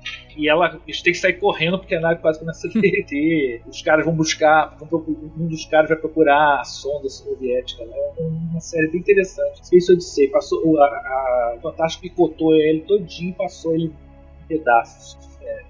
Mas é uma série bem legal. Aí, eles também visitam um monte de planeta, vão a Marte e tal. Mas em Vênus eles passam batidos, assim, tipo, não demoram quase tempo nenhum, né? Por causa dessas condições. Então, as, é, viagem tripulada para Vênus a gente já falou, né? Fiz. Agora, eu acho legal é a sonda Magellan, que fez o mapeamento do radar, que foi a primeira sonda lançada pelo ônibus espacial. E era uma sonda bem diferente, do, porque ela essencialmente não tinha parte ótica quase nenhuma, era essencialmente uma antenona de radar. É o que a gente tem de melhor sobre, sobre a superfície digamos. Né? É, acho que é isso. É, é, como eu falei, tem esse desafio uhum. da NASA que, que de uma para mandar uma sonda e um carrinho, né? O primeiro rover, o primeiro carrinho para Vênus. Não sei também se vai ser cancelado, como é que vai ser, mas em princípio o concurso está acontecendo. É, você aí que queira participar, mandar o seu super, sua ideia incrível da 20 anos aí para a NASA, é, mande.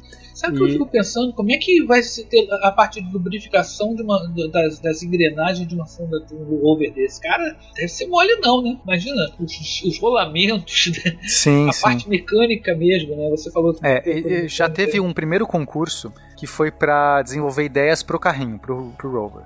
E esse já foi. É, e, e, tem o, o, o, desenho, o design proposto é de um ventilador. É um carrinho com ventilador em cima, com um catavento em cima, que basicamente vai pegar a força dos ventos de Vênus, que na perto da superfície os, Vênus, os ventos não são tão tufões, assim, né? Como você estava dizendo, porque esse, esse fenômeno ele acontece mais um pouco mais acima da atmosfera. Então lá no solo de Vênus, a, os o vento não é tão grande, ele é até fraco, só que mesmo com vento fraco, com 92 atmosferas, é, tem muita energia. Então é um catavento que fica coletando a energia do, desses ventos de Vênus para conseguir fazer o carrinho andar e poder é, acionar os, os, os equipamentos é, científicos dele. A ideia é muito legal. Eu realmente tenho um monte de dificuldades assim, é um projeto muito ousado, muito difícil, porque é, é sabe, é um, é um lugar, você quer explorar um lugar muito diferente, com uma temperatura altíssima, com uma pressão altíssima, com características muito complicadas. E aí o projeto atual, o desafio atual é o sensor. Então, quer desenvolver o sensor para você fazer o carrinho andar. Por quê? O carrinho vai andando,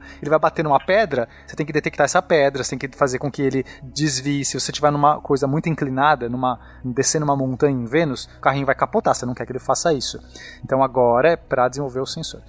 Vamos ver o que vai uhum. sair aí. Não sei se esse projeto vai para frente. É, mas sim, sim. Estão começando a, nem projetaram, né? estão pegando primeiro ideias para fazer um projeto para poder, enfim. É, a gente tem, por exemplo, a Venera D, que é uma, um projeto russo, já mais é, em fase já mais avançada do que esse da NASA, que seria colocar um orbitador em balão. Já, olha que legal a ideia, já realmente poder ficar voando na atmosfera. Tem um pousador também, mas Se a é ideia russo, é... vai, vai funcionar. Se é russo, É. indiano, vai funcionar. A história tá a favor aqui, os astros estão Não conspirando. sabemos como, mas vai funcionar. E seria incrível. Esse projeto, se der certo, vai ser incrível, porque a gente vai ter um objeto realmente na, super, na atmosfera de Vênus. E, e- porque na superfície a gente já teve alguns e a gente sabe que mesmo que esse pousador vá, dificilmente vai durar muito tempo. Mas o, o orbitador na atmosfera seria inusitado. Seria o primeiro projeto de orbitador de atmosfera que eu, que eu, que eu saiba. Acho que não teve nenhum ainda de atmosfera. Todos de atmosfera, eh, quer dizer, to- todos de planeta, mesmo os gasosos, não era para atmosfera, era para ficar acima, né? Então vamos ver. Seria muito legal a gente ver esse ácido sulfúrico. E é aí. legal porque não interessa pra onde ele vai, pra onde ele foi, ele precisa ter direção, ele precisa ficar livre, movendo nos ventos. Qualquer lugar que ele for pra estudar vai ser novidade. É verdade. Né? Sim. Você não precisa direcionar, basta que ele consiga mandar sinal pro, pro, pro orbitador mesmo, para que a gente possa receber os dados. Sim. Se ele ficar se movendo ao longo da, da, atmosfera, a gente já vai ter informação pra caramba. Uhum, com certeza, com certeza. Queridões, fizemos aqui um apanhadão sobre esse planeta, sobre esse planeta do amor que parece um inferno, sobre Vênus, sobre um dos planetas mais próximos aqui da Terra, o mais quente do sistema solar. E, pra finalizar, vamos fazer o que fizemos também no episódio de Mercúrio.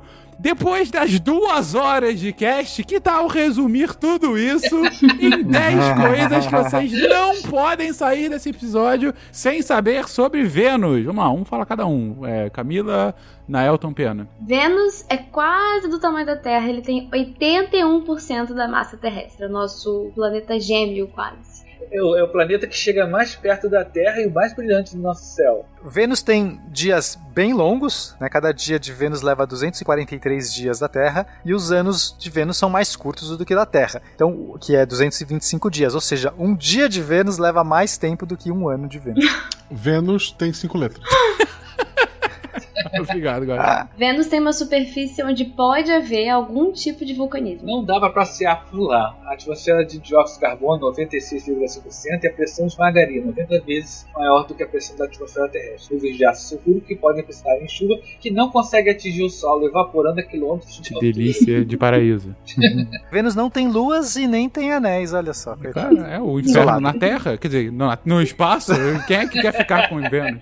Vênus gira ao contrário dos desma- demais planetas. Provavelmente levou algum tipo de pancada quando ele estava se formando, alguma coisa assim. Mas lembrando, isso não tem nada a ver com Vênus retrógrado, gente. Se sua vida amorosa tá ruim, é a sua vida amorosa que tá ruim, Vênus não se A importa. culpa é tua. Ou a quarentena.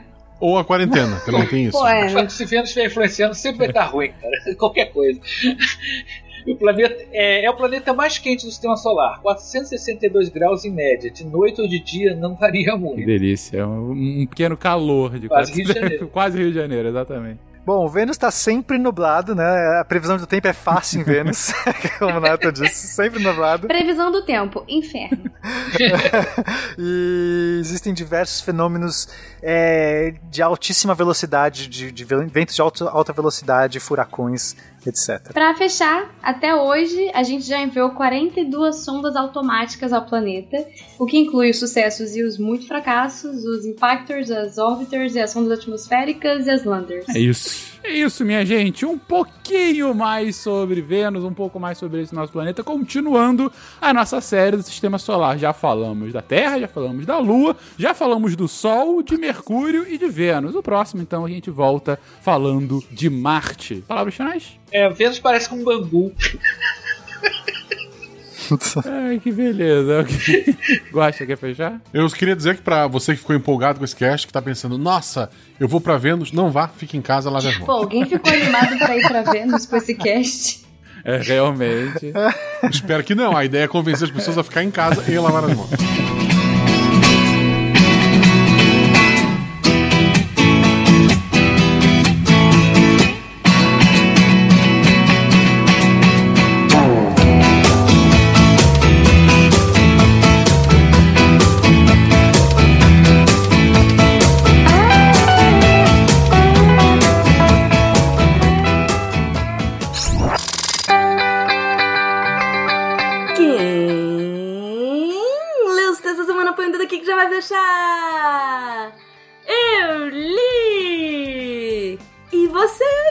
Não leu?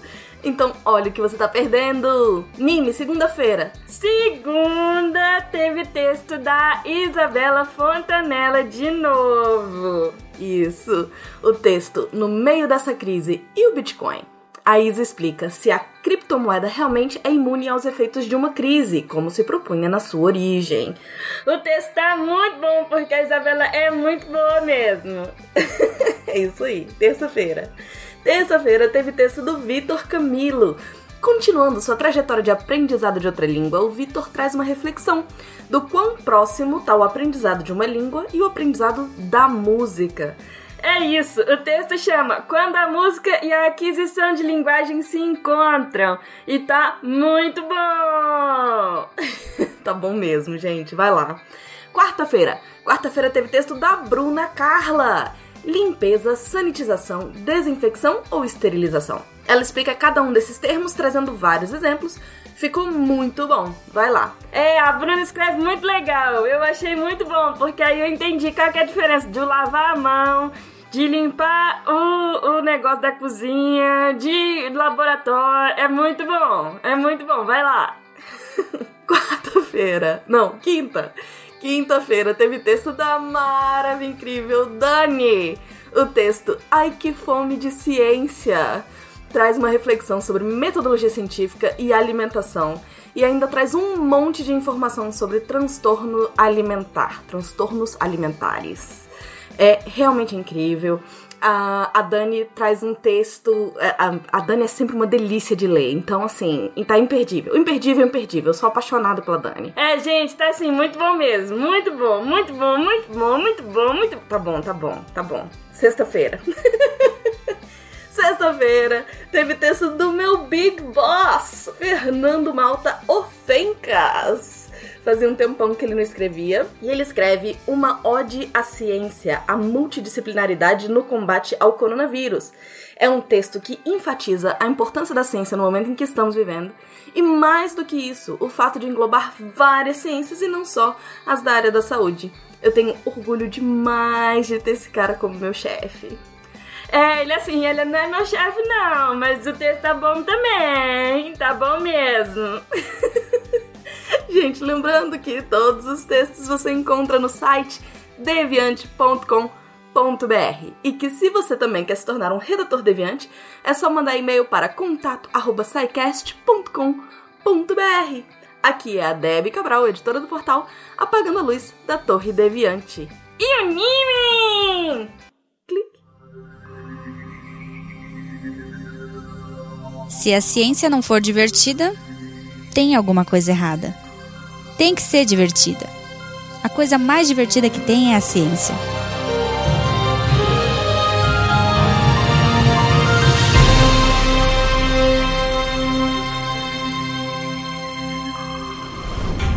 Este programa foi editado por Tapcast. Edições e produções de podcast.